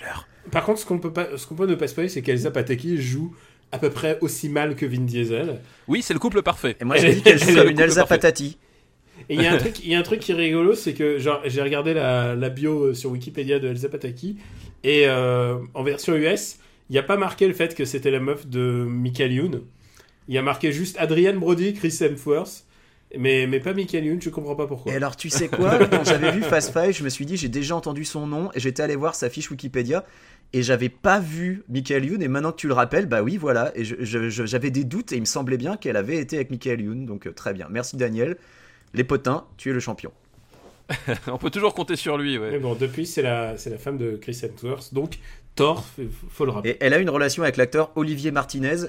Avec quelle actrice est-ce qu'Olivier Martinez n'a pas une relation? Ce type est extraordinaire. Mais avec, sans déconner quoi. Bref. Bon allez, jaloux. Déjà, on sentait déjà ça dans le 4, mais là, ils sont allés encore plus loin dans la, la conscience de qu'ils sont dans un film. On a l'impression que c'est des marionnettes presque. C'est ça. Ouais, Ils ont, ils ont c'est- compris que ce qu'il faut, c'est lâcher la bride et y aller à fond. Et, euh, et le film se prend plus du tout au premier degré, en fait. Là, ils ont compris, ils se sont dit, non, mais en fait, ce qui marche, c'est de faire, C'est- de faire nawak. C'est que nos C'est de faire persos. nawak, des punchlines, des scènes d'action. Et nos persos, c'est des surhommes aussi. C'est le premier film où euh, je pense qu'il ressemble à des super-héros. Exactement, Euh, alors, ouais, ouais. à des super-héros. Alors, j'ai du mal à dire que Vin Diesel est un super-héros parce qu'il faut le rappeler, dès le pre- dans le premier, c'était un méchant. C'était le méchant, en fait. Ouais. Mais, Mais- oui, c'est mais mais c'est mais c'est un méchant à bon fond. Ça aussi, c'est un truc. euh, bah, tu sais, bah, c'est comme c'est comme le- le- la formule Netflix avec Daredevil. Hmm. C'est qu'ils croisent des méchants, puis au final, euh, c'est pas des tant des méchants que ça, puis finalement, ça devient des alliés. C'est voilà, c'est c'est qu'il y a exactement des- le même principe. C'est ça, c'est qu'il y a des méchants plus méchants qu'eux, donc au final, eux, ça devient des presque gentils. Mais, euh, mais comme tu dis, euh, ils étaient déjà, ils avaient déjà euh, une chance folle à survivre à des accidents de voiture phénoménaux dans les précédents. Mais là, maintenant, voilà, c'est assumé, c'est des surhommes. Il y a rien qui peut les toucher, il y a rien qui peut les tuer. Euh, c'est, mais c'est démultiplié c'est dans, le ce- 8. C'est dans celui-là, c'est dans celui-là que. Euh, où ça, attends, je commence à les confondre. Est-ce que c'était dans celui-là qu'ils jettent euh, en haut d'une montagne ou c'était dans le 7 Euh, Non, c'est pas dans celui-là. C'est pas dans Ah, celui-là. c'est non. dans le 7. C'est dans le 7 alors. Celui-là, c'est il rattrape le train avec euh, Avec sa la- voiture. les- la, la voiture qui plonge dans le vide. Évidemment, le évidemment. Ils font sortir les voitures du train, ensuite ils tombent dans un ravin. Et, euh, et, puis, et puis honnêtement, il faut parler. Alors, est-ce que c'est le moment où on parle de nos scènes préférées? Parce que papa a parlé de sa scène préférée tout à l'heure. Ah bah oui, bah si, si on tombe dessus, oui, vas-y. Bon bah voilà, bah écoute, ma scène préférée c'est la scène finale de poursuite. Bah oui, bien sûr. Où, euh, C'est- donc, alors l'hi- l'histoire de Fast Five, c'est que c'est un braco, mine de rien, il faut le dire, c'est qu'à un moment ils se En fait, c'est- c'est Ocean's Eleven, c'est vraiment Ocean's Eleven avec ça. du tuning et des bagnoles. Exactement. Voilà, c'est- figurez-vous ça, c'est exactement ça. euh, puisque Le cas, le- c'est- le cas, c'est impossible. en fait. L'histoire, c'est qu'il y a une sorte de, de, de- alors c'est un baron de la pègre local qui les a pris en grippe parce que les mecs ont chouré ses bagnoles. Et, euh, et euh, leur objectif, c'est de voler l'argent du gars. Sauf que l'argent du gars, il est dans un coffre-fort, dans un commissariat de police. Voilà, Et, parce euh, que le- au Brésil, les flics corrompus, tout Voilà, ça. Voilà. pour rien faire facilement. Et donc, du coup, Dwayne Johnson s'allie à eux après avoir subi. D'ailleurs, il y a une belle scène de fusillade quand même. J'ai bien aimé cette scène-là. Euh, la, En la fait, oui, où euh, Dwayne Johnson se rend compte que finalement, il y a peut-être des, des méchants pires que, que Dominique et Voilà. sa bande. Parce que ce qu'il faut dire, c'est que Fast and Furious 5, là où, où il fait très fort par rapport au précédent et au suivant, c'est que en termes de variété de l'action, il est beaucoup plus riche que, euh, que les précédents en fait où t'avais tout le temps les mêmes trucs euh, un, juste un, peu plus. Là t'as as, la baston entre Vin Diesel et, euh, et Dwayne Johnson. T'as la, la poursuite sur les toits dans les favelas. Euh, t'as la voilà t'as la poursuite à pied je veux dire. Enfin, voilà puis- t'as plein de, de ils renouvellent l'action dans, le- dans, la- dans le fond et dans la forme en fait. Et, Et ce qui puis, fait un film qui est beaucoup moins lassant. Ils ont un budget qui est 50% supérieur au précédent film. Jusqu'à arriver fait- à la scène finale, donc. Et ils ont fait deux fois plus de bénéfices que le précédent film, mais euh, On voilà. va raconter la scène finale. Je vais voilà, quand tu vois la, la scène finale, donc ils arrivent à, en fait, euh, ils- décident pas de faire sauter le coffre-fort. Non, ils embarquent Non. le coffre-fort avec eux en le tirant avec deux bagnoles. Et Voilà. là, c'est une scène surréaliste où t'as deux voitures, donc des muscle cars, qui tirent un coffre-fort mais énorme et qui se faisant détruit la moitié de Rio. Et qui Voilà. font certainement au passage hein. des milliers de morts. Et c'est ça que je trouve extraordinaire. C'est ça qui est fou, c'est qu'ils en ont rien à foutre de la Et, vue humaine. et c'est en fait et ça ça m'a fait penser à tous les films de Luc Besson où il y a des dizaines de cascades de voitures qui partent dans tous les sens et où le héros ou l'héroïne fait des centaines de morts dont elle a rien à foutre. Je pense à Toi, Lucie tu par à exemple Taxi ou à Taxi. Euh, et là, c'est exactement ça. Quand tu vois le coffre-fort qui défonce des vitrines entières, des moitiés d'immeubles, tu te dis c'est impossible qu'il n'y ait pas des centaines de morts, mais on s'en bat les couilles. C'est les gentils qui gagnent à la fin, et à la fin, ils sont blanchis intégralement, quoi. Et À c'est partir de ce moment-là, la vie humaine, c'est comme, comme mon, mon grand-père qui a fait le front à Stalingrad m'a un jour dit. À ce moment-là, la, la vie humaine n'avait aucune valeur, elle ne valait pas plus qu'une feuille de papier. C'est exactement Exactement. ça. Mais cette scène, c'est du destruction porn. Et en fait, moi, Ouais, ça m'a rappelé un peu. bien, euh, ouais. Ça m'a un peu rappelé euh, cette scène qui était euh, une des deux scènes pour lesquelles je sauve Terminator 3. Et pourtant, euh, c'est dur de le sauver. Mais c'est cette Ah, scène le- avec la grue, euh, avec le camion à grue qui Avec défonce la ville. Et ben là, ça m'a fait penser à la même chose. Bah, je trouve que c'est- mieux parce que c'est, c'est, tu vois moins en fait les, les CGI. Enfin, ça fait plus. euh, C'est- mieux fait, hein. branlé en fait. Bah, c'est après, vachement mieux branlé. Le, le film Et- est plus récent. Et puis, euh, oui, voilà, voilà. Ça, ça doit Moi, il y a aussi un truc que j'adore avec cette scène-là, c'est que, donc, comme tu dis, ils arrachent le coffre-fort avec des bagnoles, parce que faut quand même voir qu'ils passent tout le film. En fait, le, le plan initial, c'est pas ça. Le plan initial, c'est on s'introduit euh, dans le dans le commissariat euh, en faisant du, du drift justement, en- en- pour euh, en fait euh, passer entre les, Les caméras de surveillance, caméras de ouais. sur- de surveillance. Et en fait, tu as tout le film. Ils s'entraînent avec ça, ils, ils essaient plusieurs modèles de bagnoles, ils ils s'entraînent, ils reconstituent le commissariat. Le, le pitch, c'est on n'a pas de pognon, faut qu'on en trouve. Ils Donc, construisent un plan un- de fou. C'est ça qui est extraordinaire. Voilà. Ils construisent un plan de fou. Finalement, ça marche pas. Bon, bah, on va y Ça aller bourrin. qu'est-ce qu'on fait Bon, On arrache tout. C'est extraordinaire. Et euh, moi, j'a- j'adore, j'adore ce côté complètement décomplexé. Genre, bon, tant pis, on s'en fout. On est, de Voilà, toute c'est façon, exact- euh, on n'est pas là pour faire des fioritures. Et, Voilà, c'est c'est ça qui est magique, ouais. et voilà. Et ça, ce, ce film, j'ai adoré ce film. Vraiment. Et il y a quand même une scène d'émotion, puisque je l'ai revue il y a pas longtemps et je me la suis notée. C'est la scène où euh, Dominique et Brian parlent ensemble et euh, qui tout d'un coup, alors que le film est d'une débilité profonde, tout d'un coup est super sérieuse où t'as Brian qui- dont la femme, la femme est donc la sœur de Dominique, Ouais. euh, est enceinte et il lui dit euh, Est-ce que tu te souviens de ton père? Et, et qui devient méga touchante parce que c'est impossible avec tout ce qu'on sait de ce que va devenir Paul Walker, de la mort qu'il va avoir. Mm. Ça devient ça devient très très brut et frontal et très premier degré. Euh, je pense que c'est une de- euh, s'il y avait une de mes scènes préférées, genre pas une scène d'action mais une scène d'acting, je pense que ça serait celle-là. Je pense que c'est une des meilleures scènes de de Paul Walker de toute la série. Euh, moi, ça m'a un peu ça m'a un peu flingué le cœur. Non mais c'est le moment effectivement où, où- où son personnage, puis effectivement où Paul Walker rentre vraiment dedans, parce qu'en fait au début c'était vraiment un épouvantail en fait. Euh, Paul Walker, il était là, enfin, tu sais, il était pas vraiment présent sur le premier, il, tu, tu sentais qu'il était pas dans, dans le truc. C'est effectivement, c'est à quoi. partir de là- Tu te demandes un peu ce qu'il fout là, des fois. Voilà. Voilà, et là c'est effectivement c'est à partir de cet épisode-là où il, où il commence à construire une, une mythologie propre à ce personnage parce qu'en fait il, a- il était un peu écrasé sous euh, le personnage de Dominique Toretto quoi. Puis il était un peu en dehors de, la, de toute leur famille et de leur bande en fait. Et c'est dans ce film là où vraiment, ça y est, là il est intégré à la bande complètement. Ça commençait déjà dans le 4, mais dans celui-là, c'est bon, c'est un, membre du crew et, euh, et il a son Oui, là, il n'y a importance. plus d'hésitation en fait. Enfin, lui, il a plus d'hésitation. Ça y est, c'est parce que dans, dans le 4, il, il est, il est pour les flics, puis après, il, il lui dit pas la vérité, machin. Enfin, là, là, c'est fini. C'est on, on- on rentre vraiment et il en fait partie pour de bon quoi. Est-ce qu'on est d'accord pour le mettre premier de Ah, la liste de Complètement d'accord. Pour pour moi c'est le meilleur de la série et de loin. Donc là, je spoil, mais j'en mettrai pas un seul autre au-dessus. Et j'ajoute que Moi, un des pas, hommes de main, un des hommes de main du gros boss s'appelle Zizi. Et rien que pour ça, j'ai envie de le mettre. Fast, euh, donc on résume Fast 5, suivi de, du 1, suivi du 4, suivi du 3 Et suivi du 2 en dernier. du 2. Du 2. Et bien on passe à Fast and Furious 6. Toujours Justin Lin. Ouais. Ils ont Toujours pas, ils ont pas essayé de faire les malins sur le titre. Ils sont restés simples. Fast and Furious 6. Oui, c'est- même oui, en VO. C'est d'ailleurs la, la- la numérotation. Il n'y a, y a pas de jeu de mots, il n'y a pas de, de contraction. C'est voilà, Fast and Furious ça. 6 euh, sobre, sobre, efficace à l'image de la saga. Et il y a, il y, a des moments- il y a des moments vraiment chouettes dans ce film. Bah déjà, on peut, dire, euh, moments- on peut dire à la fin Ouais. du 5, il découvre que Michel Rodriguez est peut-être pas morte. Et ça, ça va être tout le sel du, du, du Voilà, 6. et C'est qu'est-ce qui est arrivé à 6. Michel Rodriguez?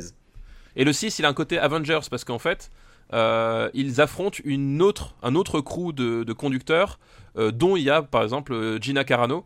Euh, Ah ouais, putain. Il y a, il y a Gina Carano Gina dedans. Carano donc est dans, leur, est dans leur team euh, Oui, au début. mais bon, oui, je spoil parce qu'en fait c'est une méchante à la fin, mais bon, Ouais. euh, voilà, l'idée c'est ça. Et surtout, euh, surtout, il y a euh, un acteur de, euh, de The Raid dedans. Si vous avez vu, enfin, pour ceux qui ont vu The Raid, c'est-à-dire ceux qui ont des bons goûts de cinéma, Oui. euh, c'est celui qui faisait le lieutenant. Euh, de, de l'équipe, le, tout grand avec la petite moustache qui se fait défoncer par Mad Dog, il joue dedans euh, aussi dans, dans, Fast, dans Fast and Furious 6. Alors dans le 6, moi, il y a un truc euh, que j'ai remarqué et qui ensuite reviendra dans les films suivants, c'est que tous ces gens-là qui finalement sont plus ou moins en délicatesse avec la justice ou sont obligés d'être euh, couverts, enfin d'avoir des couvertures, n'ont aucun problème pour voyager tout autour du monde dans des temps records, ce qui est assez intéressant parce que ça commence à Londres, ensuite ils repartent à Los. Angeles. Alors il y a un passage éclair de Brian dans une prison et ensuite hop, il est déjà de retour avec les autres. Enfin c'est un peu Oui. n'importe quoi. Ensuite en ils plus, vont en Espagne. pas enfin, à quoi ça sert. voilà. oui, oui. Il y a des déplacements qui sont vraiment tu comprends pas et c'est assez bizarre. Et là, la bonne idée de, de Justin Lin, c'est d'avoir débloqué un peu du budget. Alors, il faut dire, euh, ce film a coûté 160 millions, ce qui est beaucoup plus que le film original, mais on a rapporté presque 800 millions. Voilà. La bonne idée, c'est de, de mettre un peu de budget pour un vrai méchant. Et euh, c'est Luke Evans qui fait le méchant, et euh, il est pas, il est, c'est pas mon méchant préféré. Non mais il est Mais ce pas que je veux dire, c'est que- c'est qu'ils ont commencé à penser au fait que si on a un bon antagoniste, Oui, si t'as pas peut- d'antagoniste, ouais, ça va être compliqué, ouais. Et du coup, ils commencent à imaginer leur méchant un peu comme les films Marvel. Et d'ailleurs, à la fin, ils teasent d'ailleurs le méchant, euh, le méchant Oui. du film suivant.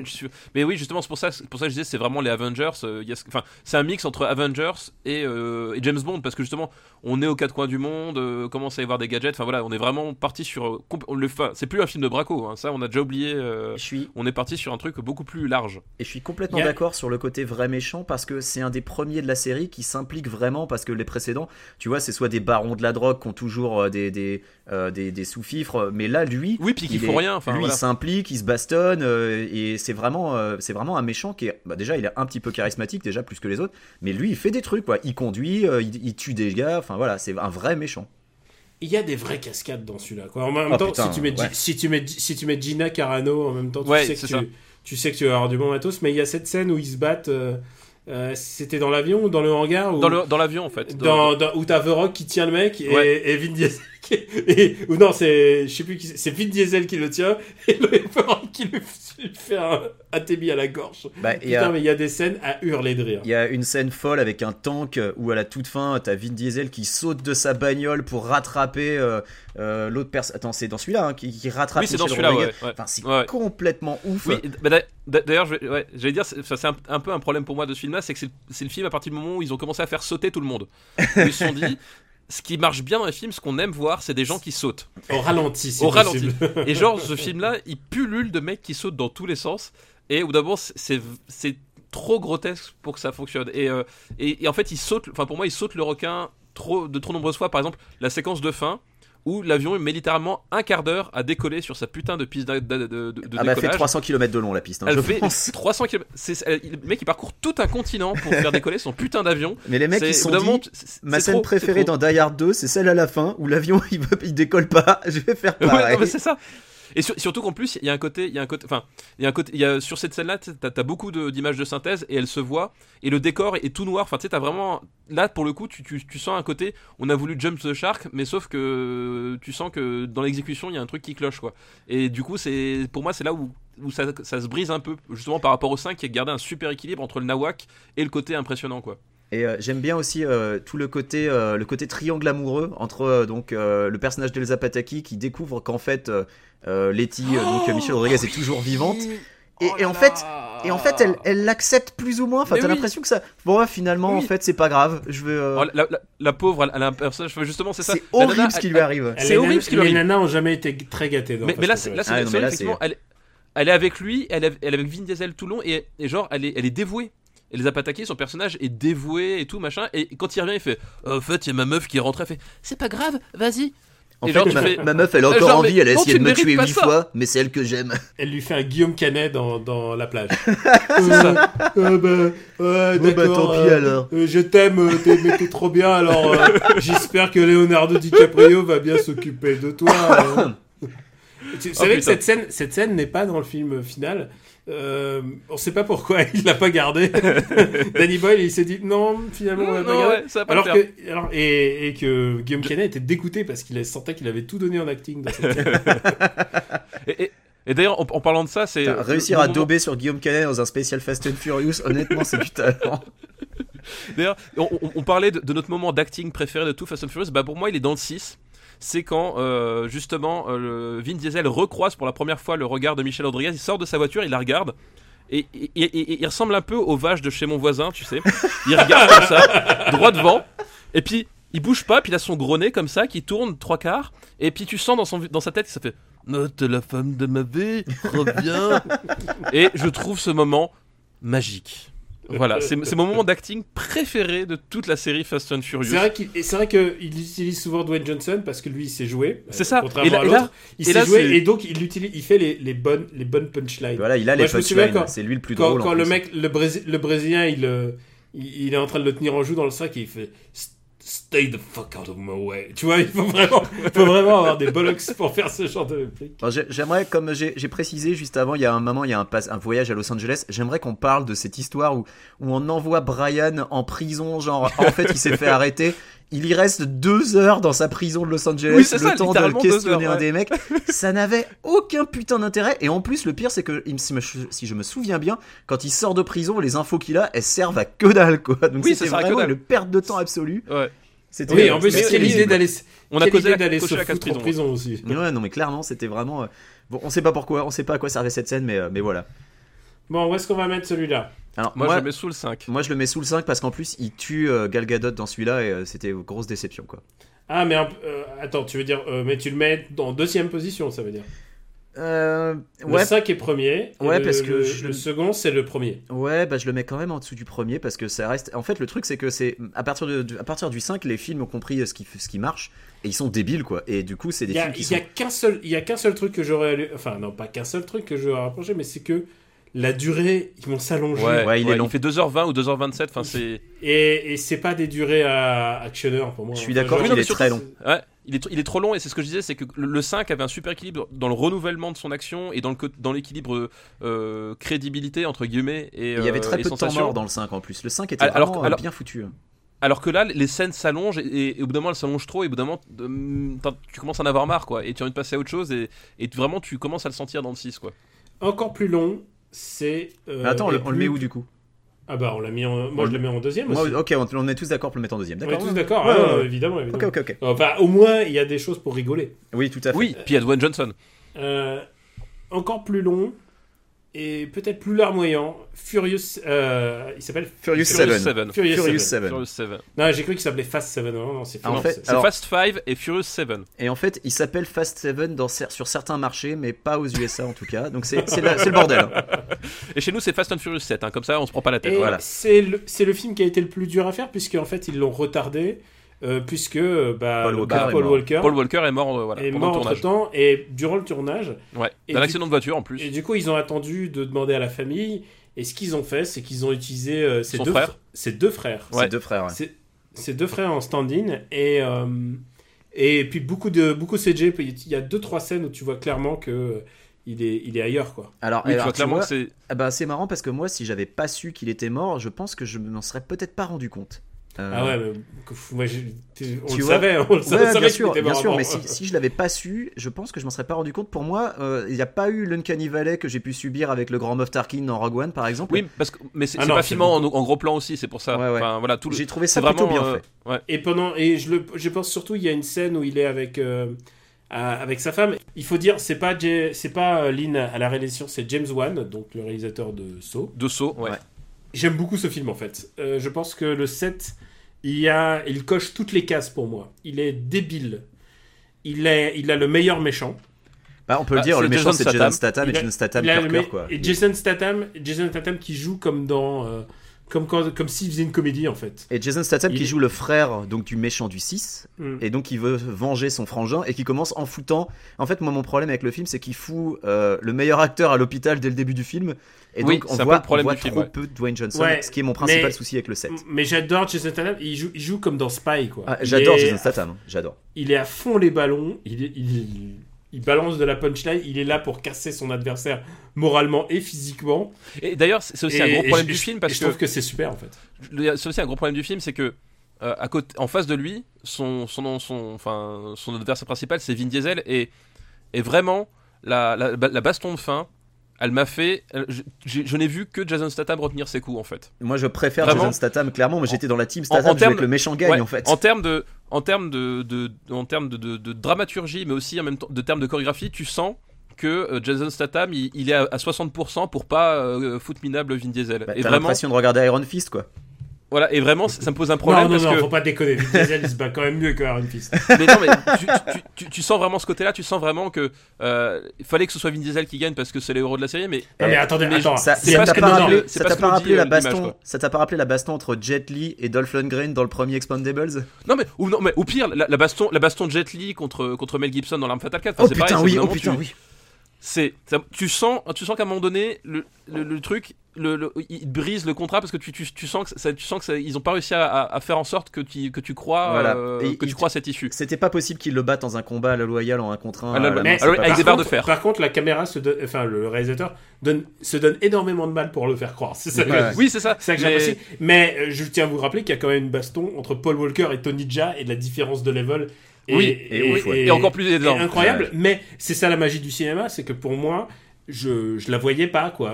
De- Oui, mais la, alors, la baston entre, entre Tony Jaa, donc le mec de Hong Bak, et Paul, et, et Paul Walker, elle fonctionne mieux parce que justement, le, le settings fait que Paul Walker a des avantages euh, parce qu'en fait, il, il se bat dans un bus qui est en train de tomber d'un précipice, en gros. Ouais. Et, euh, et en fait, t'as moins le côté mano à mano, euh, armes égales que t'as à la fin en fait. Et du coup tu, tu vois enfin c'est mis en scène pour que Paul Walker en fait il, s'en sorte grâce au grâce au truc et qu'il pense en fait à sauver sa peau plutôt qu'à bastonner l'autre mec. Et je pense que c'est ça qui fait que cette euh, baston là fonctionne mieux que euh, que la fin où, où- où finalement le même si t'as le parking qui s'écroule dans la séquence de fin t'as vraiment un gros moment où ils sont censés s'affronter à mano mano euh, Jason Statham et Vin Diesel et que non Et il y a, Statham et- il y a, et il y a Jimon Onsu qui, qui récupère le, le pouvoir de Dark Knight, euh, de Dark Knight le, Le God's Eye. deuxième, enfin. Le God- Le Ouais. God's Eye qui permet de scanner tout le. Bah, le Godzai qui est Genre, créé par what? Nathalie Emmanuel, Nathalie Emmanuel qui est euh, l'interprète dans, dans Game of Thrones. Game of Thrones et bon les gars, il faut quand même un peu qu'on parle de Kurt Russell, mine de rien, à un moment. Kurt Russell Oui. qui va devenir en fait, c'est en fait les, les gars, les scénaristes se sont dit bon ça devient compliqué de faire en sorte qu'à la fin de chaque film il soit soit blanchi, soit poursuivi. Donc on va faire en sorte qu'il bosse pour le gouvernement en sous-main et donc Kurt Russell c'est un Men in Black qui va les embaucher en cover-ups et va tout gérer dans le dos de tout le monde. Et donc, ils peuvent faire tout ce qu'ils veulent dans tous les pays du monde, c'est pas grave, Kurt Russell va faire le, le ménage à la fin. Et ça, c'est ça que je trouve extraordinaire maintenant, c'est qu'ils en ont plus rien à foutre. Ils peuvent oui faire ce qu'ils veulent. ouais. Ouais. Ils sont blanchis intégralement pour tout ce qu'ils font et c'est extraordinaire. Même littéralement euh, sur le moment. C'est-à-dire que, tu sais, il n'y a même pas d'ambiguïté ou quoi que ce soit. c'est- Il débarque, il fait bon, euh, les gars, faites votre merdier, vous inquiétez pas, je vais nettoyer quoi. C'est ça, ça c'est c'est le rôle de Kurt Russell. Et il est, il il, est, est, formidable. il, il est- il devient une espèce de Mr. Fix-It mélangé à Mr. Wolf de, de Pulp Fiction, puisqu'en plus il sait Oui, tout, c'est- c'est exactement ça. tout Ça- le monde, il les c'est- traite avec condescendance, c'est c'est- très, Ah ouais, très c'est- rigolo. c'est C'est le un Deus Ex agent. Machina aussi. Ah oui, c'est complètement un Deus Ex Machina. C'est C'est un le, Deus Ex Machina parce que dès qu'ils ont un problème, il arrive, il débloque la situation, puis on peut passer à la suite quoi. c'est le vieil agent qui a tout vu, qui a tout connu, il a tout chié, il est extraordinaire quoi. Il est- C'est vraiment le personnage magique. Il y a la scène la plus what the fuck de, toute la série pour moi, qui est, euh, il se trouve à Abu Dhabi et, et bah, il utilise la bagnole pour sauter de tour en Pour tour. sauter d'un immeuble en à l'autre. ouais. Ouais. C'est extraordinaire. Genre avec une absolue, enfin, la- avec une absolue mépris total de la vélocité, de de la de l'attraction terrestre, de tout ce qu'il y a. Cette scène est, je pense, que c'est une des scènes les plus folles de cinéma, genre en termes de qu'est-ce qui se passe, qu'est-ce que je suis en train de regarder. Oui, non, c'est ça, c'est- ça n'a aucun sens. Vraiment, c'est, ça n'a vraiment aucun sens. Et, et à côté, il y a, il y a Paul Walker de- sur, le, sur, le wagon, sur le wagon passager qui est là, genre, Euh, qu'est-ce qui se passe On, on note et, un- y a, et, attends, et je crois que c'est au début que Eh, le tank, Attends, le tank c'est dans le 7 ou dans le 6 Euh, Mais je lui perds moi. Le tank, c'est dans le 6. Ouais. le temps que c'est 6. Donc, Et parce le qu'il y, a- 8. il y a un pont dans le 6. Hein. Quand il saute de- d'un côté à l'autre de l'autoroute depuis sa bagnole, euh, c'est dans le 6 ça. Oui, ça c'est dans le 6. Mais ça, oui, c'est, quand t'as Vin Diesel qui, qui vole. Euh, effectivement. Euh, là, mais Et- là, le 7, je crois, a- qu'ils sont largués en, en, en bagnole et t'as Tyrese Gibson qui, euh, qui hurle pendant toute la chute. Ah, oui, c'est oui, c'est celui-là, C'est celui-là, ouais. Évidemment, il fait que ça. Je vais vous dire pourquoi je pense que c'est mon film préféré après Fast Five. Ouais, bah ouais, on est d'accord. Après Fast Five. c'est que évidemment il est utilisé à l'économie euh, The Rock, mais par contre quand il parle, ça donne à ses punchlines une puissance mais dix mille fois supérieure. Et il y a ce moment où il est à l'hosto, il porte, il porte un, un plâtre. Et vous qui avez porté des plâtres, vous le savez, genre tu peux pas enlever un plâtre comme ça. Non. Lui, il le fait exploser de l'intérieur. c'est littéralement un super guerrier. J'ai jamais vu personne faire ça à part Son Goku. Et il est là et il dit à sa fille, Daddy's gotta go to work. Et c'est, c'est extraordinaire. Genre, et il y a un dernier truc qui, on peut pas ne pas en parler. C'est la dernière scène, quoi. La dernière scène, je, je sais pas vous, mais moi, elle me, m'arrache une larme à chaque fois. Ah, elle m'a filé des frissons, je l'avoue. Ah, moi, elle, moi, Oui, elle me... c'est le, le, bah, le, le au revoir à, à Paul Walker. Parce en fait. que, en fait, moi, je croyais qu'ils allaient euh, tuer le personnage pour que ça soit clean state, tu vois, pour que bah, il y a plus de justification au fait qu'il euh, qu'il soit pas là.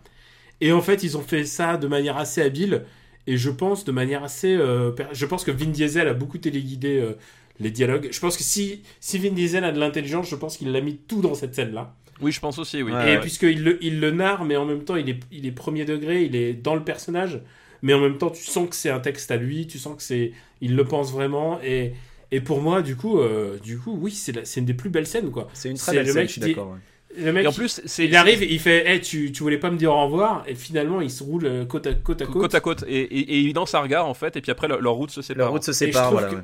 C'est s'il y a un moment de poésie dans, dans ce truc, à part, à part les, les, euh, le- la baston dans l'avion avec, euh, Et, avec, et- et le, et le avec regard bovin quand, faciale. quand il croise Michel Rodriguez. Oh, puis les gros plans sur les culs lors Je des courses aussi. Je pense que c'est le meilleur moment de, tout, de toute la série. Ah, c'est un, c'est un très beau passage et honnêtement c'est un passage que j'aurais jamais cru voir dans un Fast and Furious. C'est vraiment, c'est Ouais. Non, mais c'est surtout, très fin et très bien fait et euh, C'est ça, c'est bon Ils ont réussi à se retenir. Ils ont réussi à se retenir. Ils ont réussi à faire vraiment comme il fallait parce que il y avait de la tentation d'en faire trop et la, la séquence est assez courte et elle est logique par rapport au personnage elle est émouvante. et, et elle est émouvante. J'avais coup- peur qu'il finisse tu sais, comme James Bond, euh, comme euh, au service de Sa Majesté, quoi.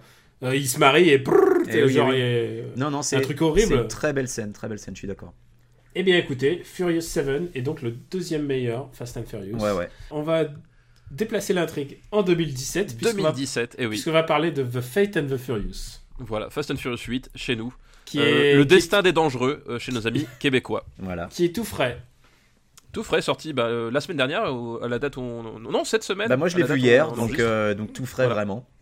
Et il a déjà rapporté 530 millions. Oui, parce, que ouais. Fast and Furious, parce que Fast and Furious 7 était un carton monumental. Mais chaque euh, film rapporte plus que le précédent depuis le 4 donc mais là, euh, là, le voilà, 7, c'est- il a, il, a, il a fait 1,5 milliard, euh, donc euh, voilà, c'est c'est genre, à lui tout seul, il a, il a, il a botté tous les culs, euh, tous les culs aux alentours. Quoi. Et là, encore une fois, ils se sont dit Ah, on voit ce petit, petit gars qui a du talent pour euh, Straight Outta Compton. Ben, on le récupère pour faire un film d'action. Alors, ce petit gars qui a du talent, quand même, il a, une- il a une carrière qui, qui remonte à loin, hein, Ouais, hein. Il Parce que le faisait mec, beaucoup de clips. Il faisait du clip, il a, il a fait le négociateur avec euh, euh, Samuel Jackson et Kevin Spacey Mhm. dans les années 90. Euh, donc ça remonte. C'est c'est pas un genou quoi, c'est ça que je veux dire. Ouais, et puis, attends, c'est le mec qui a réalisé le clip d'Outcast, euh, Mrs. Jackson, donc respect absolu. Bah du coup, euh, du coup le, le- pitch c'est, ben là cette fois-ci le pitch c'est Dominique Toretto donc Vin Diesel qui se retourne contre sa famille parce qu'il est, il y a un chantage exercé Voilà, par euh, il- Charlie Theron Charlize qui Theron fait, le qui fait chanter.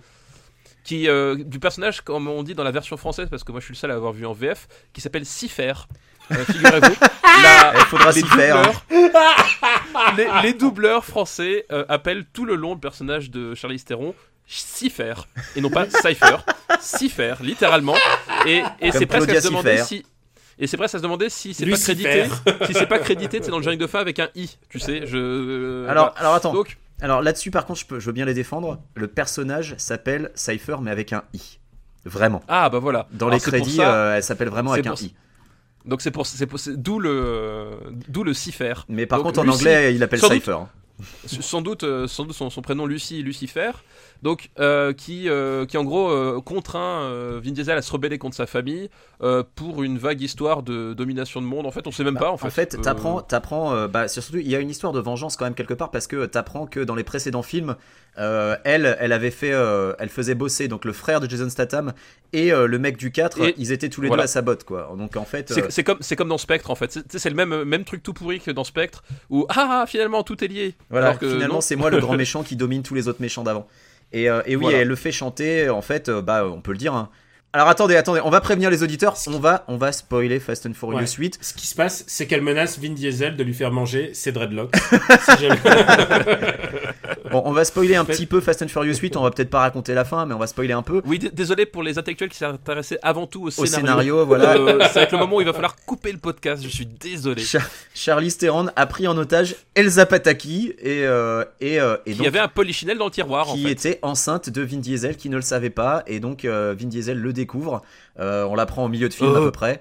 Et euh, fils, c'est la plus belle chose que j'ai Euh, voilà. It's, it's family. Voilà. et du coup euh, il euh, It's family but little family, you know? Not Et du coup, il trahit- family, Little. Du coup, il trahit The Rock et tout le reste de sa team lors d'une mission. The Rock se retrouve en cellule, mais en fait, c'est une manip de Kurt Russell pour qu'il récupère Jason Statham. Et, Voilà. et là, et là moi, et que moi- Ou Quand l'inverse. Je sais, j'ai jamais compris si c'était ça ou Quand l'inverse. ils mais vont en prison, c'est toujours une manip. Et j'adore. C'est ça, c'est toujours. Les mecs vont jamais en prison pour des vraies raisons, quoi. C'est toujours pour. On a un peu. Tu dans le plan. 9, on va apprendre que Kurt Russell, c'est lui le grand méchant qui manipulait Charlize Theron, tu vois. Enfin, non, mais- les- mecs, ils ont tué des millions de personnes à travers le monde avec leurs courses poursuites.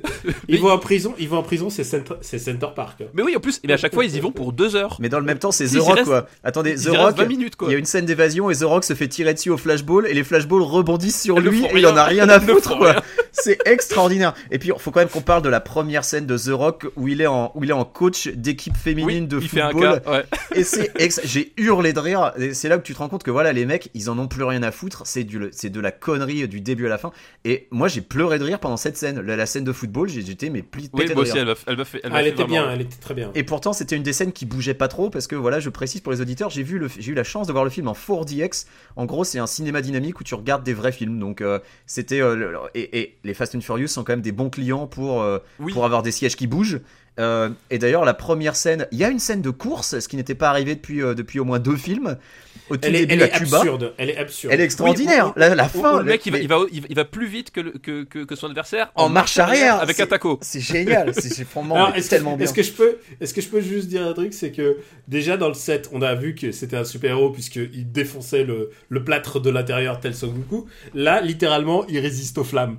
La voiture Ah, est Dwayne en Johnson, feu, ouais. Ah, oui, et la, la voiture ouais, est non, en c'est feu. Vin Il fait, il fait, Diesel, ouais. Vin Diesel et il fait psst, psst. Avec Ah le mais- bras, il continue, il continue de conduire. Il se dit, c'est une bonne idée de gagner dans ces conditions. Ah mais la, la scène de l'explosion finale, où je vais pas révéler comment ça se passe, mais l'explosion finale Oui, où, oui, où oui. Vin Diesel survit à ça, tout le monde a pleuré de rire dans la salle tellement c'était extraordinaire. Et c'est là que tu dis c'est impossible que les mecs fassent ça au sérieux, enfin se fassent ça au premier degré. Et c'est pour ça que c'est bien, c'est parce que et, euh, et le film euh, c'est le deuxième plus long de la franchise, il fait juste une minute de moins que le précédent. Honnêtement, j'ai pas tellement vu le temps passer. Il y a quelques temps morts, Alors, mais globalement faut- je me suis, je me tellement truc. marré que moi j'ai Je bien me aimé. suis endormi, je me suis endormi dans la salle. C'est au moment où euh, bah, il y a ce fameux moment où elle, elle pirate toutes les voitures et toutes les voitures. Et ouais, et t'as un dégueulis de, de CGI de bagnole en fait. Et, Mais- et là, tout d'un coup, dès, dès que ça, dès que ça devenait pas réel, je me suis endormi. Alors, alors, je suis d'accord que c'est du CGI de bagnole, mais moi j'ai trouvé l'idée géniale en fait. J'ai- Toutes ces voitures qui déambulent comme si c'était du liquide qui, euh, qui envahissait les rues, et ensuite les voitures qui tombaient du ciel littéralement sur. euh, Et moi j'ai bien aimé cette scène, vraiment quoi. Ouais, moi je, moi, je trouvais que je trouvais que ça en faisait. Enfin, c'est qu'au bout d'un moment, c'est- c'était. Je suis d'accord que. c'était fait, la ça en faisait trop en fait. Je suis d'accord que c'était trop CGI bon. en fait, je suis d'accord, mais, mais en fait, donner, ça faisait ça- trop, voilà. euh. ça donnait un côté super organique aux bagnoles, et moi j'ai trouvé que c'était vraiment une chouette idée, mais pas très bien, pas très bien réalisé. Par Oui, contre, là, ça, là-dessus, je suis d'accord. L'idée, l'idée, pourquoi pas, mais effectivement, dans, dans l'exécution, c'est qu'ils ils étaient trop frontal en fait. Ouais, ouais, je suis pense, d'accord là-dessus. Ils, sont ils, ils étaient trop frontal sur l'exécution, et ce qui fait que ça fonctionne moins bien que, euh, que, que le pitch que tu peux avoir sur le papier, quoi. Ouais, ouais. Et on, on l'a vu, il y a eu un, un glissement. Donc, euh, de, bah, avant, c'était des courses et maintenant, c'est des films d'espionnage avec du hacking et tout ça.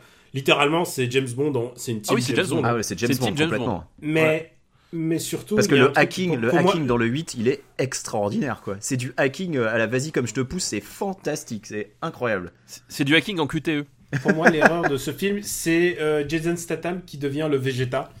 C'est-à-dire, il devient le gentil. Bah, Alors, c'est surtout moi, que ça pas colle pas erreur, du tout parce que alors. Je trouve que il était vraiment beaucoup mieux en méchant. En fait, le, le- le problème, moi, c'est pas une erreur dans le sens où je trouve que s'il y a beaucoup plus d'alchimie et de- le couple fonctionne beaucoup mieux entre Dwayne Johnson et Jason Statham. qui- qu'il n'a jamais fonctionné entre euh, Dwayne Johnson et Vin Diesel. Mais je pense que c'est parce Et, que euh, les acteurs s'apprécient plus déjà. Vin Voilà, Diesel et- et Dwayne alors, Johnson, on sait qu'ils s'aiment pas euh, hors écran. C'est oui, c'est même pas qu'ils s'apprécient plus, c'est-à-dire que si vous regardez bien tout le film, en fait, il y a le film de l'équipe d'un côté et le film de Vin Diesel de l'autre. Ouais. Et c'est pas que, que le scénario, c'est euh, c'est Vin Diesel qui l'a exigé comme ça parce que ça se passait tellement mal avec les autres qu'il s'est arrangé pour tourner toutes ces scènes de son côté sans jamais avoir à croiser Dwayne Johnson. Il est quasiment paraît- jamais à l'écran avec, ouais.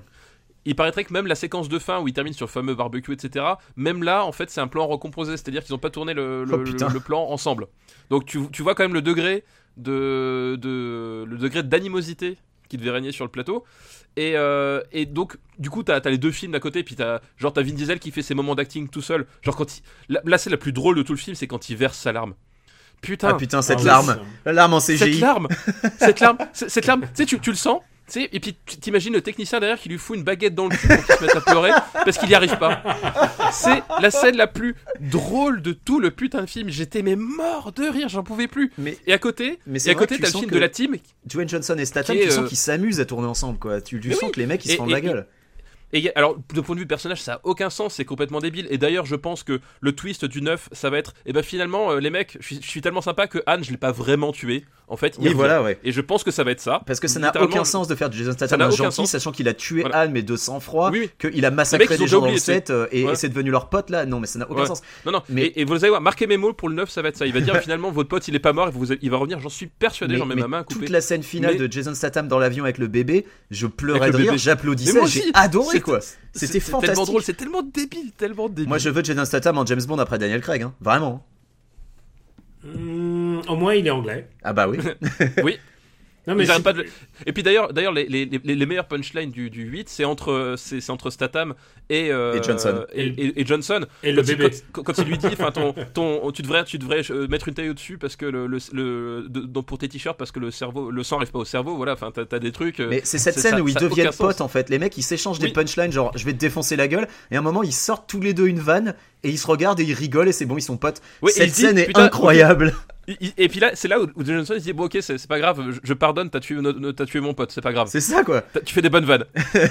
J'ai un truc avec, euh, avec ce film, c'est qu'en rajoutant Jason Statham en plus dans les gentils, euh, à quand des mecs avec des cheveux? Parce que là, j'ai- j'ai un vrai problème d'identification en fait. Paul Alors moi Walker- pas. Paul Walker, trouve- Paul je Walker, trouve que c'était c'est- mon POI. Non. Et là, il y a alors plus, là, il y a non, plus Daniel, Paul je m'insurge. Et là, c'est c'est une, c'est une série avec que des chauves. Oui, oui. Et- Euh, et on en, on a plein le cul, quoi. Non, non, pas du tout. Le chauve, l'essayer, c'est l'adopter. Souvenez-vous-en. honnêtement, euh, honnêtement, je, je pense que euh, introduire Statham en gentil finalement, ça laisse peut-être une, une porte de sortie au producteur pour dégager Vin Diesel à un moment ou à un autre, tellement Ah il ouais. est devenu ingérable. C'est- c'est- C'est ce que je pense aussi. Et en moi fait. en même temps, ça c'est- me c'est mon- dérangerait pas c'est trop mon quoi. hypothèse. J'en peux C'est plus. mon en hypothèse. fait. Ouais. En fait, parce que voilà, enfin, faut, faut dire ce qui est, c'est que on a vu Fast and Furious 4. Le, le deal, c'était est-ce que Fast and Furious peut exister sans Vin Diesel? La réponse était non. Non. On a bien vu avec le 3, on a bien vu avec le 2. Il fallait Vin Diesel. Le problème, enfin le problème, non, mais le problème pour Vin Diesel, c'est qu'à partir de 5, ils ont introduit Dwayne Johnson. Et aujourd'hui, tu me dis, demain, est-ce que Fast and Furious euh, peut, survivre sans Vin Diesel? Je te réponds oui, du moment qu'il y a Dwayne Johnson. Ah mais Et je voilà. pense que c'est la Et réponse de si, tout je le te monde. dis, et si je te dis Baywatch avec Vin Diesel, t'y vas? Ah mais non. Euh, ah mais non. non. Alors que Baywatch avec si je Dwayne te dis Johnson, vais Baywatch avec. Dwayne Johnson Mais oui, mais bien sûr. Voilà, c'est ça. C'est tu, tu me dis n'importe quoi avec Dwayne Johnson. Tu me dis un, un, un, un, un- remake, euh, un, un, un remake d'un, d'un film de, de Renoir avec Dwayne Johnson. J'y vais. Un remake de la règle du jeu avec Dwayne Johnson. J'y vais. Voilà. non, enfin, Quelle horreur, putain. T'imagines, ce Et- et- trop bien. et tu ne sais, pas il- oublier que il fait tous les La- dans le placard. La, la grande illusion, La grande illusion avec- featuring Dwayne Johnson. J'y vais. Mais Le, le- le sorcier de la gloire avec Dwayne Johnson. on est méchant avec, euh, on est méchant un peu avec Diesel, moi le premier, mais il faut dire un truc, c'est que c'est un beau comédien de doublage. Il est très bon en doublage. de tout à doublage. fait, ouais. Il, il est bon après euh, I am Groot. il- I am Groot. Alors il- il- Je pense que c'est le maximum de mots qu'il peut enchaîner sans avoir à relire son texte. mais mais non, mais je pense surtout à Iron Giant, c'est lui. C'est lui le géant de fer, ouais. C'est le géant de fer. ouais. Tu vois, moi quand j'entends ça, moi il me, il me, il me met une larme, une larme à l'œil. Bon, c'est pas Voilà, tout ça, bah mais où est-ce ouais. qu'on le classe le 8 alors Non, il y a encore un dernier Ah, truc que pardon. je voulais dire. Euh, faut juste dire un mot sur Scott Eastwood qui a un rôle là-dedans. Ah oui, oh là là. Ouais, oh là là. Est-ce que Oh là son là. rôle là-dedans est plus intéressant que dans Suicide Squad? Alors, je pense pas, mais est-ce que, est-ce que tu crois qu'ils essayent de le placer comme remplaçant du personnage de Paul Walker ou est-ce qu'il va rester euh, se cantonner à ça? Je pense qu'effectivement, Scott Eastwood, c'est, euh, bah, il a, il a le profil Paul Walker d'un point de vue physique, on va dire. Euh, Mais il a, le- gosse, il a le charisme, il a le charisme de Jay Courtney, quoi. Bon, où est-ce qu'on va le mettre? Alors moi je le mettrais juste en dessous du 7. Moi aussi, j'ai préféré le 8 au, au 6. Parce que j'ai vraiment adoré toutes les scènes avec, avec euh, Jason Statham en fait. Oui, puis on- et puis quand même cette idée de on va défoncer un sous-marin nucléaire avec Ah, mais une avec une avec Ah. une, euh, une, puis- une muscle car. Peut-on peut Bon, parler de la, la cascade la cascade de Tyrese Gibson avec sa portière qui était formidable? Oui. C'était mais Il est, il est Oh là là. La cascade ultime, moi, c'est c'est la torpille. Genre, on en a Oh rien la torpille foutre. avec Dwayne Johnson. Mais torpille, oui. Le mec, il slide, il slide sur la glace. Et il chope une torpille à la main. Ah mais il pousse c'était la torpille Ah à la main et, elle va, elle va niquer un enculé. Et, et là, tu vois, et là, tu vois, j'ai repensé à une déclaration de mon président Donald Trump il y a quelques jours qui a parlé des, des unmanned missiles. Et ben là, on en a eu un, un missile qui était piloté par un humain à la main, à la mano. Fantastique, fanta- Ou alors quand, euh, quand la voiture de Vin Diesel cogne le camion lance-missile et que ça défonce tous les autres poursuivants. Mais oh là là, non mais c'était c'était grandiose. Franchement, j'ai beaucoup C'était- grandiosement con. Encore une fois, ce sont plus des super-héros parce qu'ils résistent à des chocs euh, incroyables. Ah non mais l'explosion finale, mais en finale. plus, ils sont complètement conscients d'être des personnages. Et le moment où il fait, on a besoin d'un camion plus We grand. gonna need a, a bigger truck. En Il y a- référence ouais, à, Il y a, à il y a un moment, évidemment. voilà, il y a un moment où, euh, où Vin Diesel euh, euh, dégage la portière de sa voiture juste d'un coup de poing, quoi. Enfin, tu vois, mais oh là là là là. Non, mais voilà, moi je le mets juste en dessous du 8. Euh, juste en dessous du 7, pardon. Ben, on est tous d'accord. Euh, Ouais. Alors, voilà le bilan final, le, le bilan des courses. Le premier, c'est Fast Five, Ah, de loin, hein, vraiment. De loin. de loin. Le deuxième, c'est Furious 7. Ouais. Très, place très méritée, je trouve. Moi je pense aussi, ouais. Euh, c'est en tout cas pour moi le plus émouvant des films. Euh, le troisième, c'est The Fate and the- of the Furious, donc celui qui vient de sortir. Voilà. Ceux qui viennent de sortir, ouais, qui ne déméritent pas donc. Euh, ensuite, c'est Fast and Furious 6. Euh, Ouais. Oui, c'est ça. C'est ça. Cinquième, c'est The Fast, and the, Furious, le premier. Premier. le, le film original. Le, le, Le film séminal, comme on dit. voilà, le film séminal. Euh, ensuite, Fast and the Furious, ce qui est le quatrième. Le quatrième. reboot. Le reboot en gros. hein. Et attention, ça s'est joué de peu. The Fast and the Furious Tokyo Drift est avant-dernier. Ouais, Et le dernier, c'est Too Fast, Too Furious. Voilà. voilà. Et on est désolé, c'est vraiment de la merde. C'est vraiment de la grosse merde. C'est vraiment pas très bien. Écoutez, voilà qu'on a, on a, on a réglé son compte. On se donne rendez-vous dans deux ans pour euh, updater Bah, pour le euh, neuf, tout pour- ça. Mais est-ce que, 9. alors du coup, euh, on- est-ce qu'on peut parler un peu de nos attentes pour le 9 Qu'est-ce qu'on qu'est-ce qu'on veut voir Ah dans oui. le 9 Est-ce qu'on déjà, je pense qu'on va revoir Charlize Theron parce que euh, c'est pas un gros spoiler, Oui. mais elle s'enfuit et ça c'est Elle ouf. s'enfuit. Le personnage n'est pas arrêté, rien, elle s'enfuit. Oui, et en plus, et en plus, alors pour le coup, ça je trouve, euh, ce que je veux dire, Charlize Theron dans le dans le 8, elle a- euh, moi ce que j'aimais bien, c'est que c'était aussi un vrai méchant. Enfin, la, la scène par exemple où, où elle exécute Elsa Pataki, Oui, euh, je la trouve super réussie. je la voyais pas vraiment- venir. Euh, euh, moi non plus, je le voyais pas. Tu sais, d'habitude les méchants, ils, ils font des notes. Enfin, euh, elle va jusqu'au bout de son truc et elle est et la façon de faire. Et du coup, je, je- je trouve ça très étrange que ce personnage-là fuit comme une merde. Enfin, tu vois, genre. Il y a un truc qui est pas cohérent, ça fait vraiment oui, ok, elle va revenir par la suite. Et on va découvrir que finalement le grand méchant c'est pas elle, c'est le père de Vin Diesel qui n'était pas mort, qui puis- revient. Ah putain, façon qui, Jack euh, Bauer, quelle horreur, t'imagines non mais je, je- je suis sûr qu'on va voir un truc comme ça. Et quoi. surtout, c'est vrai que c'était c'était un peu bizarre parce que elle, elle joue euh, une hackeuse en fait. C'est pas forcément la personnage qui va se mettre en danger. Euh, Elle, euh, elle tire les ficelles dans l'ombre, tu vois. Euh, Elle est pas, elle a pas forcément l'habitude de, de- de conduire des bagnoles ou de tirer avec des armes Oui, à elle a, elle a- elle a- elle a son gros aucun pour faire le, le- Et donc le, le- le sale travail. Et donc Et alors, le, nombre fait de fois qu'il soit- prononce family dans ce film, c'est Ouais. genre Après, à, euh, à la limite de la nausée. Après, c'est le rouquin hein, qui exécute euh, Elsa Pataki, si je me souviens Oui, bien. oui, mais elle, les- elle- il Mais l'exécute sous ses ordres. Elle, voilà, et elle, puis, elle euh, est présente, euh, elle regarde Vin Diesel dans les yeux. Elle enfin, est dans voilà, la même pièce et tout, voilà. Ouais. Voilà, c'est c'est elle qui fait l'action. Enfin, par euh, par euh, par euh, sbire interposé, Mm. mais globalement c'est c'est ça quoi. Moi, la question que je me pose, c'est est-ce que pour le 9, ils auront les couilles de faire tuer Vin Diesel? Ce qui, honnêtement, comme on l'a dit, me dérangerait pas forcément plus que ça. Moi non plus, ça me dérangerait pas du tout. Je pense qu'il y a un Mais- moment où il y, a, y a des personnages secondaires qui vont devoir mourir parce que les mecs, ils reviennent, Ouais. ils reviennent, ils reviennent, ils, ils commencent à faire Bah, doublon, quoi. Il y, a- y y déjà un truc, c'est que tu vois la fin du 8, globalement, le, le personnage de Dwayne Johnson, globalement, tu, tu sens que s'il revient pas, euh, c'est déjà prévu parce que euh, il y a sa fille, puis il dit qu'il raccroche. Il dit qu'il raccroche les gants. Euh, ouais. il dit, il dit qu'il raccroche les gants. Alors après, pareil, Vin Diesel, euh, il a son fils, alors tu peux dire qu'il va se ranger. Enfin, tu, tu sens que les mecs, ils savaient pas trop parce que comme dit, ça s'est passé tellement mal sur le tournage que tu sens qu'ils ils- ils ménagent un peu toutes les Ouais. pistes. Il se laisse Euh, une mais porte de sortie. il y euh. Voilà. Mais il y aurait un schisme à un moment donné, et je pense qu'effectivement, ça va. Si t'as Dwayne Johnson, tu récupéreras pas Vin Diesel, et inversement. À mon avis, ça m'étonne. Je pense que c'est le dernier où t'as les deux. Et j'aimerais deux. vraiment que ce soit euh, Dwayne Johnson qui revienne, moi perso. hein, parce que, Bah oui, parce que Dwayne Johnson, vu, vu le personnage de. Vu le- le- la relation qu'il a avec Jason Statham, je pense que tu peux, tu, tu peux faire revenir les deux. Putain, mais ces Euh, deux-là, ils voilà. pourraient. Et, et ils, vont faire, ils, vont faire, ils vont faire comme, euh, comme Star Trek 3, ils vont partir à la recherche de Han qui n'est pas mort. Voilà, et je pense que ça va être ça, Fast and Furious 9. Et là, j'achète tout de Si, suite. si Gisèle pouvait ne pas être morte aussi, moi je voudrais bien un film euh, juste sur Han et Gisèle, genre euh, les, les années qu'ils ont passées ensemble, tu vois, euh, genre un, un spin-off juste sur eux. Moi je prends, hein, je, tout de suite. Et alors moi je, moi, je mets une pièce sur un acteur que j'aimerais voir dans cette saga. Moi, je voudrais voir Mel Gibson. Oui, alors j'ai. putain, méchant Alors quand tu m'as demandé.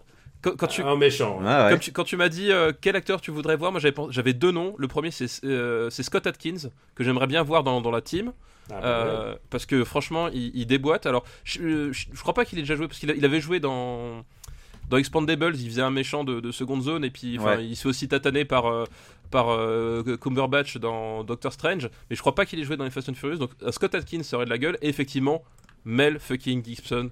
Euh, moi, moi, enfin, enfin, Mel Gibson, Mad Max quoi. Enfin, je veux dire, euh, Mad Max, Martin Riggs. euh, Oui, et puis évidemment, aussi, et puis évidemment c'est le un veut. truc, c'est pour, euh, pour la pluralité, pour qu'il y ait un blanc dans, dans ces films, quoi.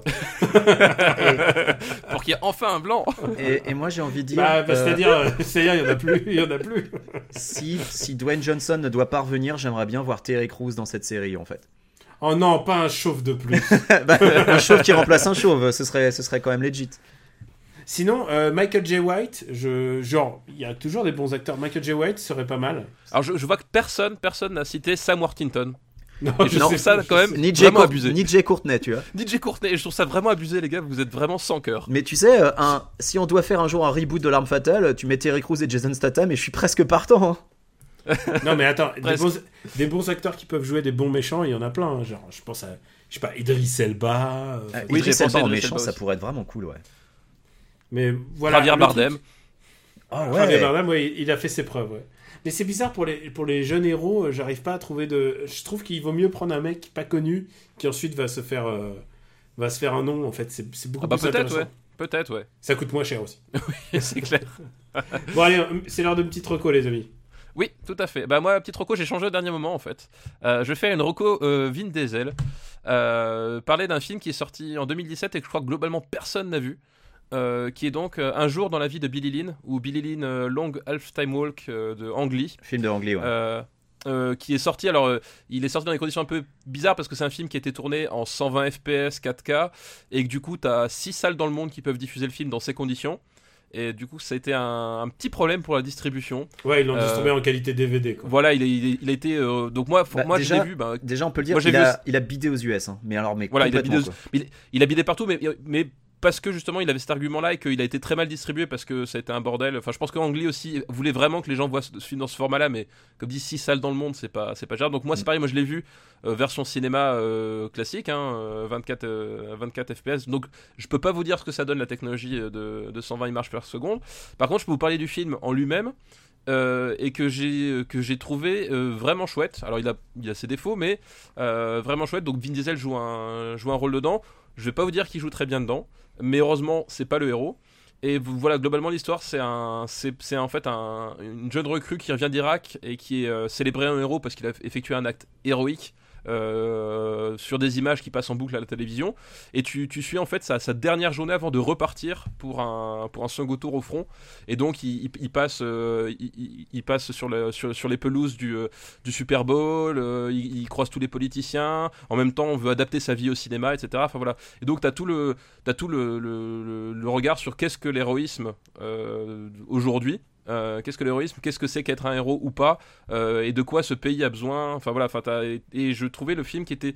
euh, J'avais vraiment des, des suspicions parce que l'anglais c'est vraiment euh, pour moi des hauts et des bas. Enfin, Bah, ça passe ou ça casse. Angli, en fait. Ouais, Voilà. mais c'est quand même des hauts. Faut, faut- Faut, ça, ça passe ou ça casse. Enfin, moi, j'ai, voilà, je, je savais pas trop où j'allais me placer avec ce film-là, et j'ai trouvé le film euh, vraiment, vraiment bien fait, vraiment, vraiment intéressant, avec euh, un point de vue qui, euh, qui, qui- voilà, qui, qui est pas binaire. Enfin, voilà, c'est et c'est un film, voilà, que personne n'est allé voir, qui a bidé complètement de partout. Donc, euh, surveillez la chronologie immédiate, il est sorti quoi en février, donc aux alentours de cet été ou de la rentrée.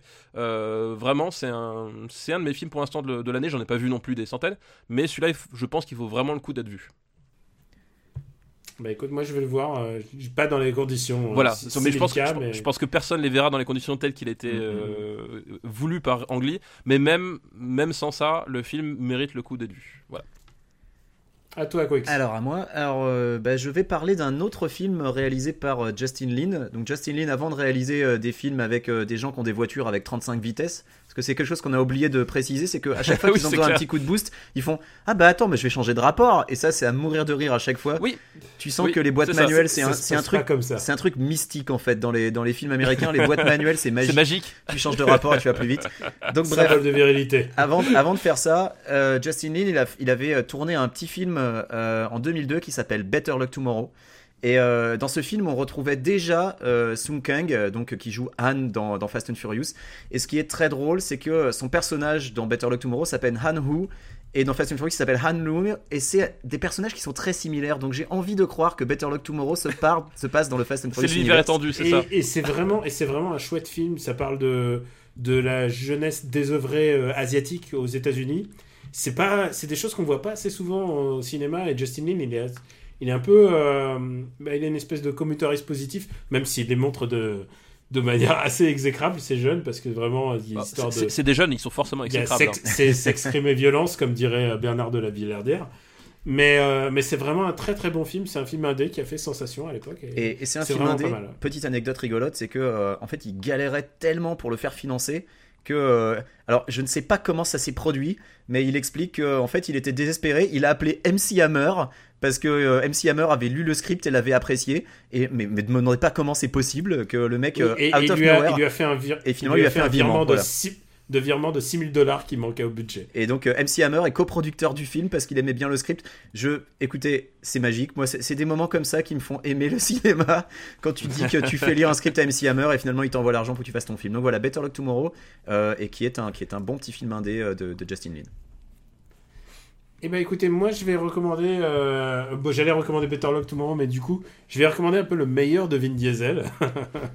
Alors, on a dit qu'il c'était un très bon comédien de doublage, mais je pense que c'est un Je pense que c'est un mec un peu fou. Euh, alors, imaginez, on est dans une soirée, on est à Los Angeles, et vous êtes deux scénaristes, et là, tout d'un coup, il y a Vin Diesel qui arrive, et vous êtes en train de boire votre Cosmo ou votre, votre Mojito là. Et Vin Diesel, il fait Vous savez, je suis un joueur de Donjons et Dragons. et et j'ai une passion pour Donjons et Dragons. Et voilà mon personnage. Est-ce que vous voudriez pas en faire un film? Et c'est authentiquement ce qui s'est passé, puisque ça a donné The Last Witch Hunter, Oh putain, je l'ai vu en plus. qui est un film d'action à- risible à souhait. C'est- et c'est un film d'action qui pompe tellement de choses à la fois. C'est un film d'action qui arrive à essayer de pomper Blade, euh, Batman et, euh, et Le Seigneur des Anneaux en même temps. Et, et Van Helsing, enfin. Et Van Helsing, Et Van évidemment. Helsing, c'est. Et Van Helsing, à tel point qu'il il a Oh. recruté Michael Caine pour jouer Alfred. Il y a Elijah Wood pour jouer euh, Frodo alias euh, Robin. Ouais. Il, y a, il y a vraiment tellement de références. Et en plus, il y a Rose Leslie qui est la rouquine de Game of Thrones. You know nothing, Oui, Jon ouais, Snow, euh, Tout à fait, tout à fait. Et donc du coup, et donc du coup, c'est un film, c'est un amalgame de n'importe quoi, mais qui se regarde pour pour euh, pour, pour ce qu'il est, c'est-à-dire pour une vraie débilité. Euh, je crois que je l'ai vu à un moment un peu difficile de de. Je crois qu'il était sorti, euh, il est sorti en même temps que les attentats, une série d'attentats en France, je crois. Et du coup, je crois que je l'ai vu dans ces conditions-là. Il me fallait que je me vide la tête avec une belle débilité. Et je crois que j'ai pas pu trouver un film plus débile que ça. Il y a Isaac de Bancolé dedans, enfin, qui fait un petit rôle et tout. Non, c'est vraiment, c'est très très débile. Si vous voulez vraiment une belle belle croûte, euh, je vous recommande euh, The Last Witch Hunter, le dernier chasseur de sorcières. Ouais, c'est c'est vraiment vraiment euh, le fond du panier quoi. C'est c'est assez ouf. un peu plus- beaucoup plus haut dans le, dans le panier. Je recommande aussi la dernière course-poursuite en voiture de Paul Walker, qui est Brick Mansions en fait. Et euh, c'est sa der- c'est son dernier film euh, 100% lui. Et tu sens que d'ailleurs cette scène a été rajoutée. C'est un remake de genre- banlieue 13, hein, rappelons-le. J'ai même été un remake de euh, New York euh, 1997.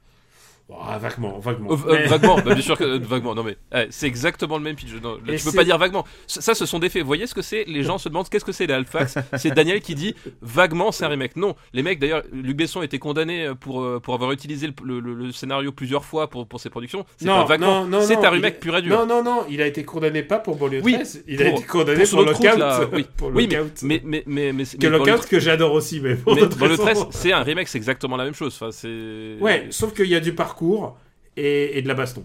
Oui, d'accord. Non, mais le fait qu'il n'y ait pas Kurt Russell n'en fait pas euh, un non remake pour Ouais. autant. C'est ça que je veux Et dire. donc, et donc euh, Paul Walker euh, remplace, euh, remplace euh, avantageusement le, le, le- le français. Et il y a quand même David Bell qui a quand même un putain de niveau. Ce qui est intéressant, c'est que le méchant est joué par Reza, donc Reza du Wu-Tang. Et, euh, et il apporte vraiment un- une dimension vraiment machiavélique au rôle, beaucoup plus que Bibi Nasseri, qui jouait le, Bibi Nasseri, c'est le frère de, de. Samy. de Samy, qui est aussi co-créateur de Banlieue 13. Ah, ils ont des cerveaux dans la famille.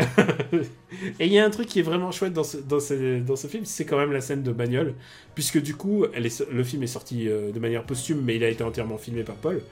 Euh, Il y, a, il y a une espèce de joie, faut voir son sourire, et euh, c'est la dernière fois, c'est la dernière fois qu'on le voit au cinéma, quoi. Et en vrai, et il y a un côté vraiment assez, il y a un très très mélancolique. Je recommande ce film pour cette raison et pour cette, cette, euh, cette scène seule. Sinon, euh, banlieue 13 suffit. Euh, alors, je sais pas si je suis d'accord avec cette assertion, mais. je, te, je te couperai un montage. ouais, ça, bah, ça, j'en doute pas. La dictature Andreev, on, on sait ce que c'est. Hein. Bon bah ça, c'est fini pour les recos. Est-ce la peine de rappeler où on peut nous trouver? After Eight, Super Ciné Battle. Ouais, Ça vous va comme ça? Ça me va très Ouais, bien. ouais. Soyons simples, efficaces et Soyons subtils. Voilà, Voilà, on peut on- rester on- bref. On, on en parlera dans d'autres euh, dans d'autres circonstances. On a deux épisodes de Super Ciné Battle déjà prêts. Oui, Donc- déjà enregistré. On ne sait pas quelle va être la numérotation finale. Si jamais je dis 29e épisode, excusez-moi, ce n'est pas le 29e, c'est le 30e. Oui, ça- c'est un peu le bordel euh, C'est sur- pas dans grave, la c'est un, c'est continuité. un hors-série. mais Non, mais c'est- c'est co- c'est comme euh, Tokyo Drift, tu sais. En fait, on- il, était, il était fait avant, mais en fait, il se passe après. Tu vois Voilà, c'est Voilà, exactement Super ça. Ciné Battle Tokyo Drift. Euh, on vous remercie de nous suivre et on remercie. Alors d'habitude, vous pouvez nous retrouver la liste ultime du cinéma sur le site. Là, vu que c'est euh, qu'il y a 7, 8 films, on va pas, va peut-être pas faire une liste. Quoique, on verra bien. Vous pouvez retrouver le podcast sur le site supercinébattle.fr. Vous pouvez aussi le retrouver sur YouTube. Et euh, donc, on on vous incite, abonnez-vous sur iTunes ou sur votre client de podcast habituel. Je crois qu'on a tout dit, les mecs. C'est bon? Vous avez tout dit? C'est bon On est d'accord? C'est bon, c'est bon, ouais. On est C'est d'accord. Fast Five, c'est le meilleur? Allez. Fast Fast fait le meilleur. D'accord, ok, bah tout va bien. Bon, bah on vous remercie de nous avoir suivis et on vous embrasse et on vous dit à la prochaine. Et des bisous, Ciao salut. à tous.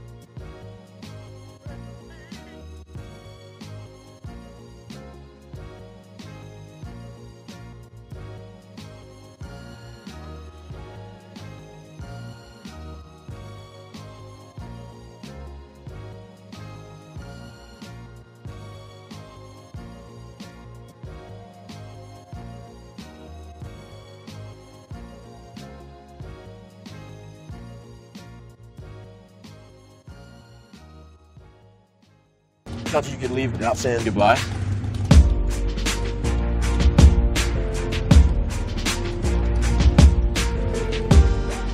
I used to say I lived my life a quarter mile at a time. And I think that's why we were brothers. Because you did too. You'll always be with me. Change the game without even knowing. And you'll always be my brother. How can we not talk about family when side.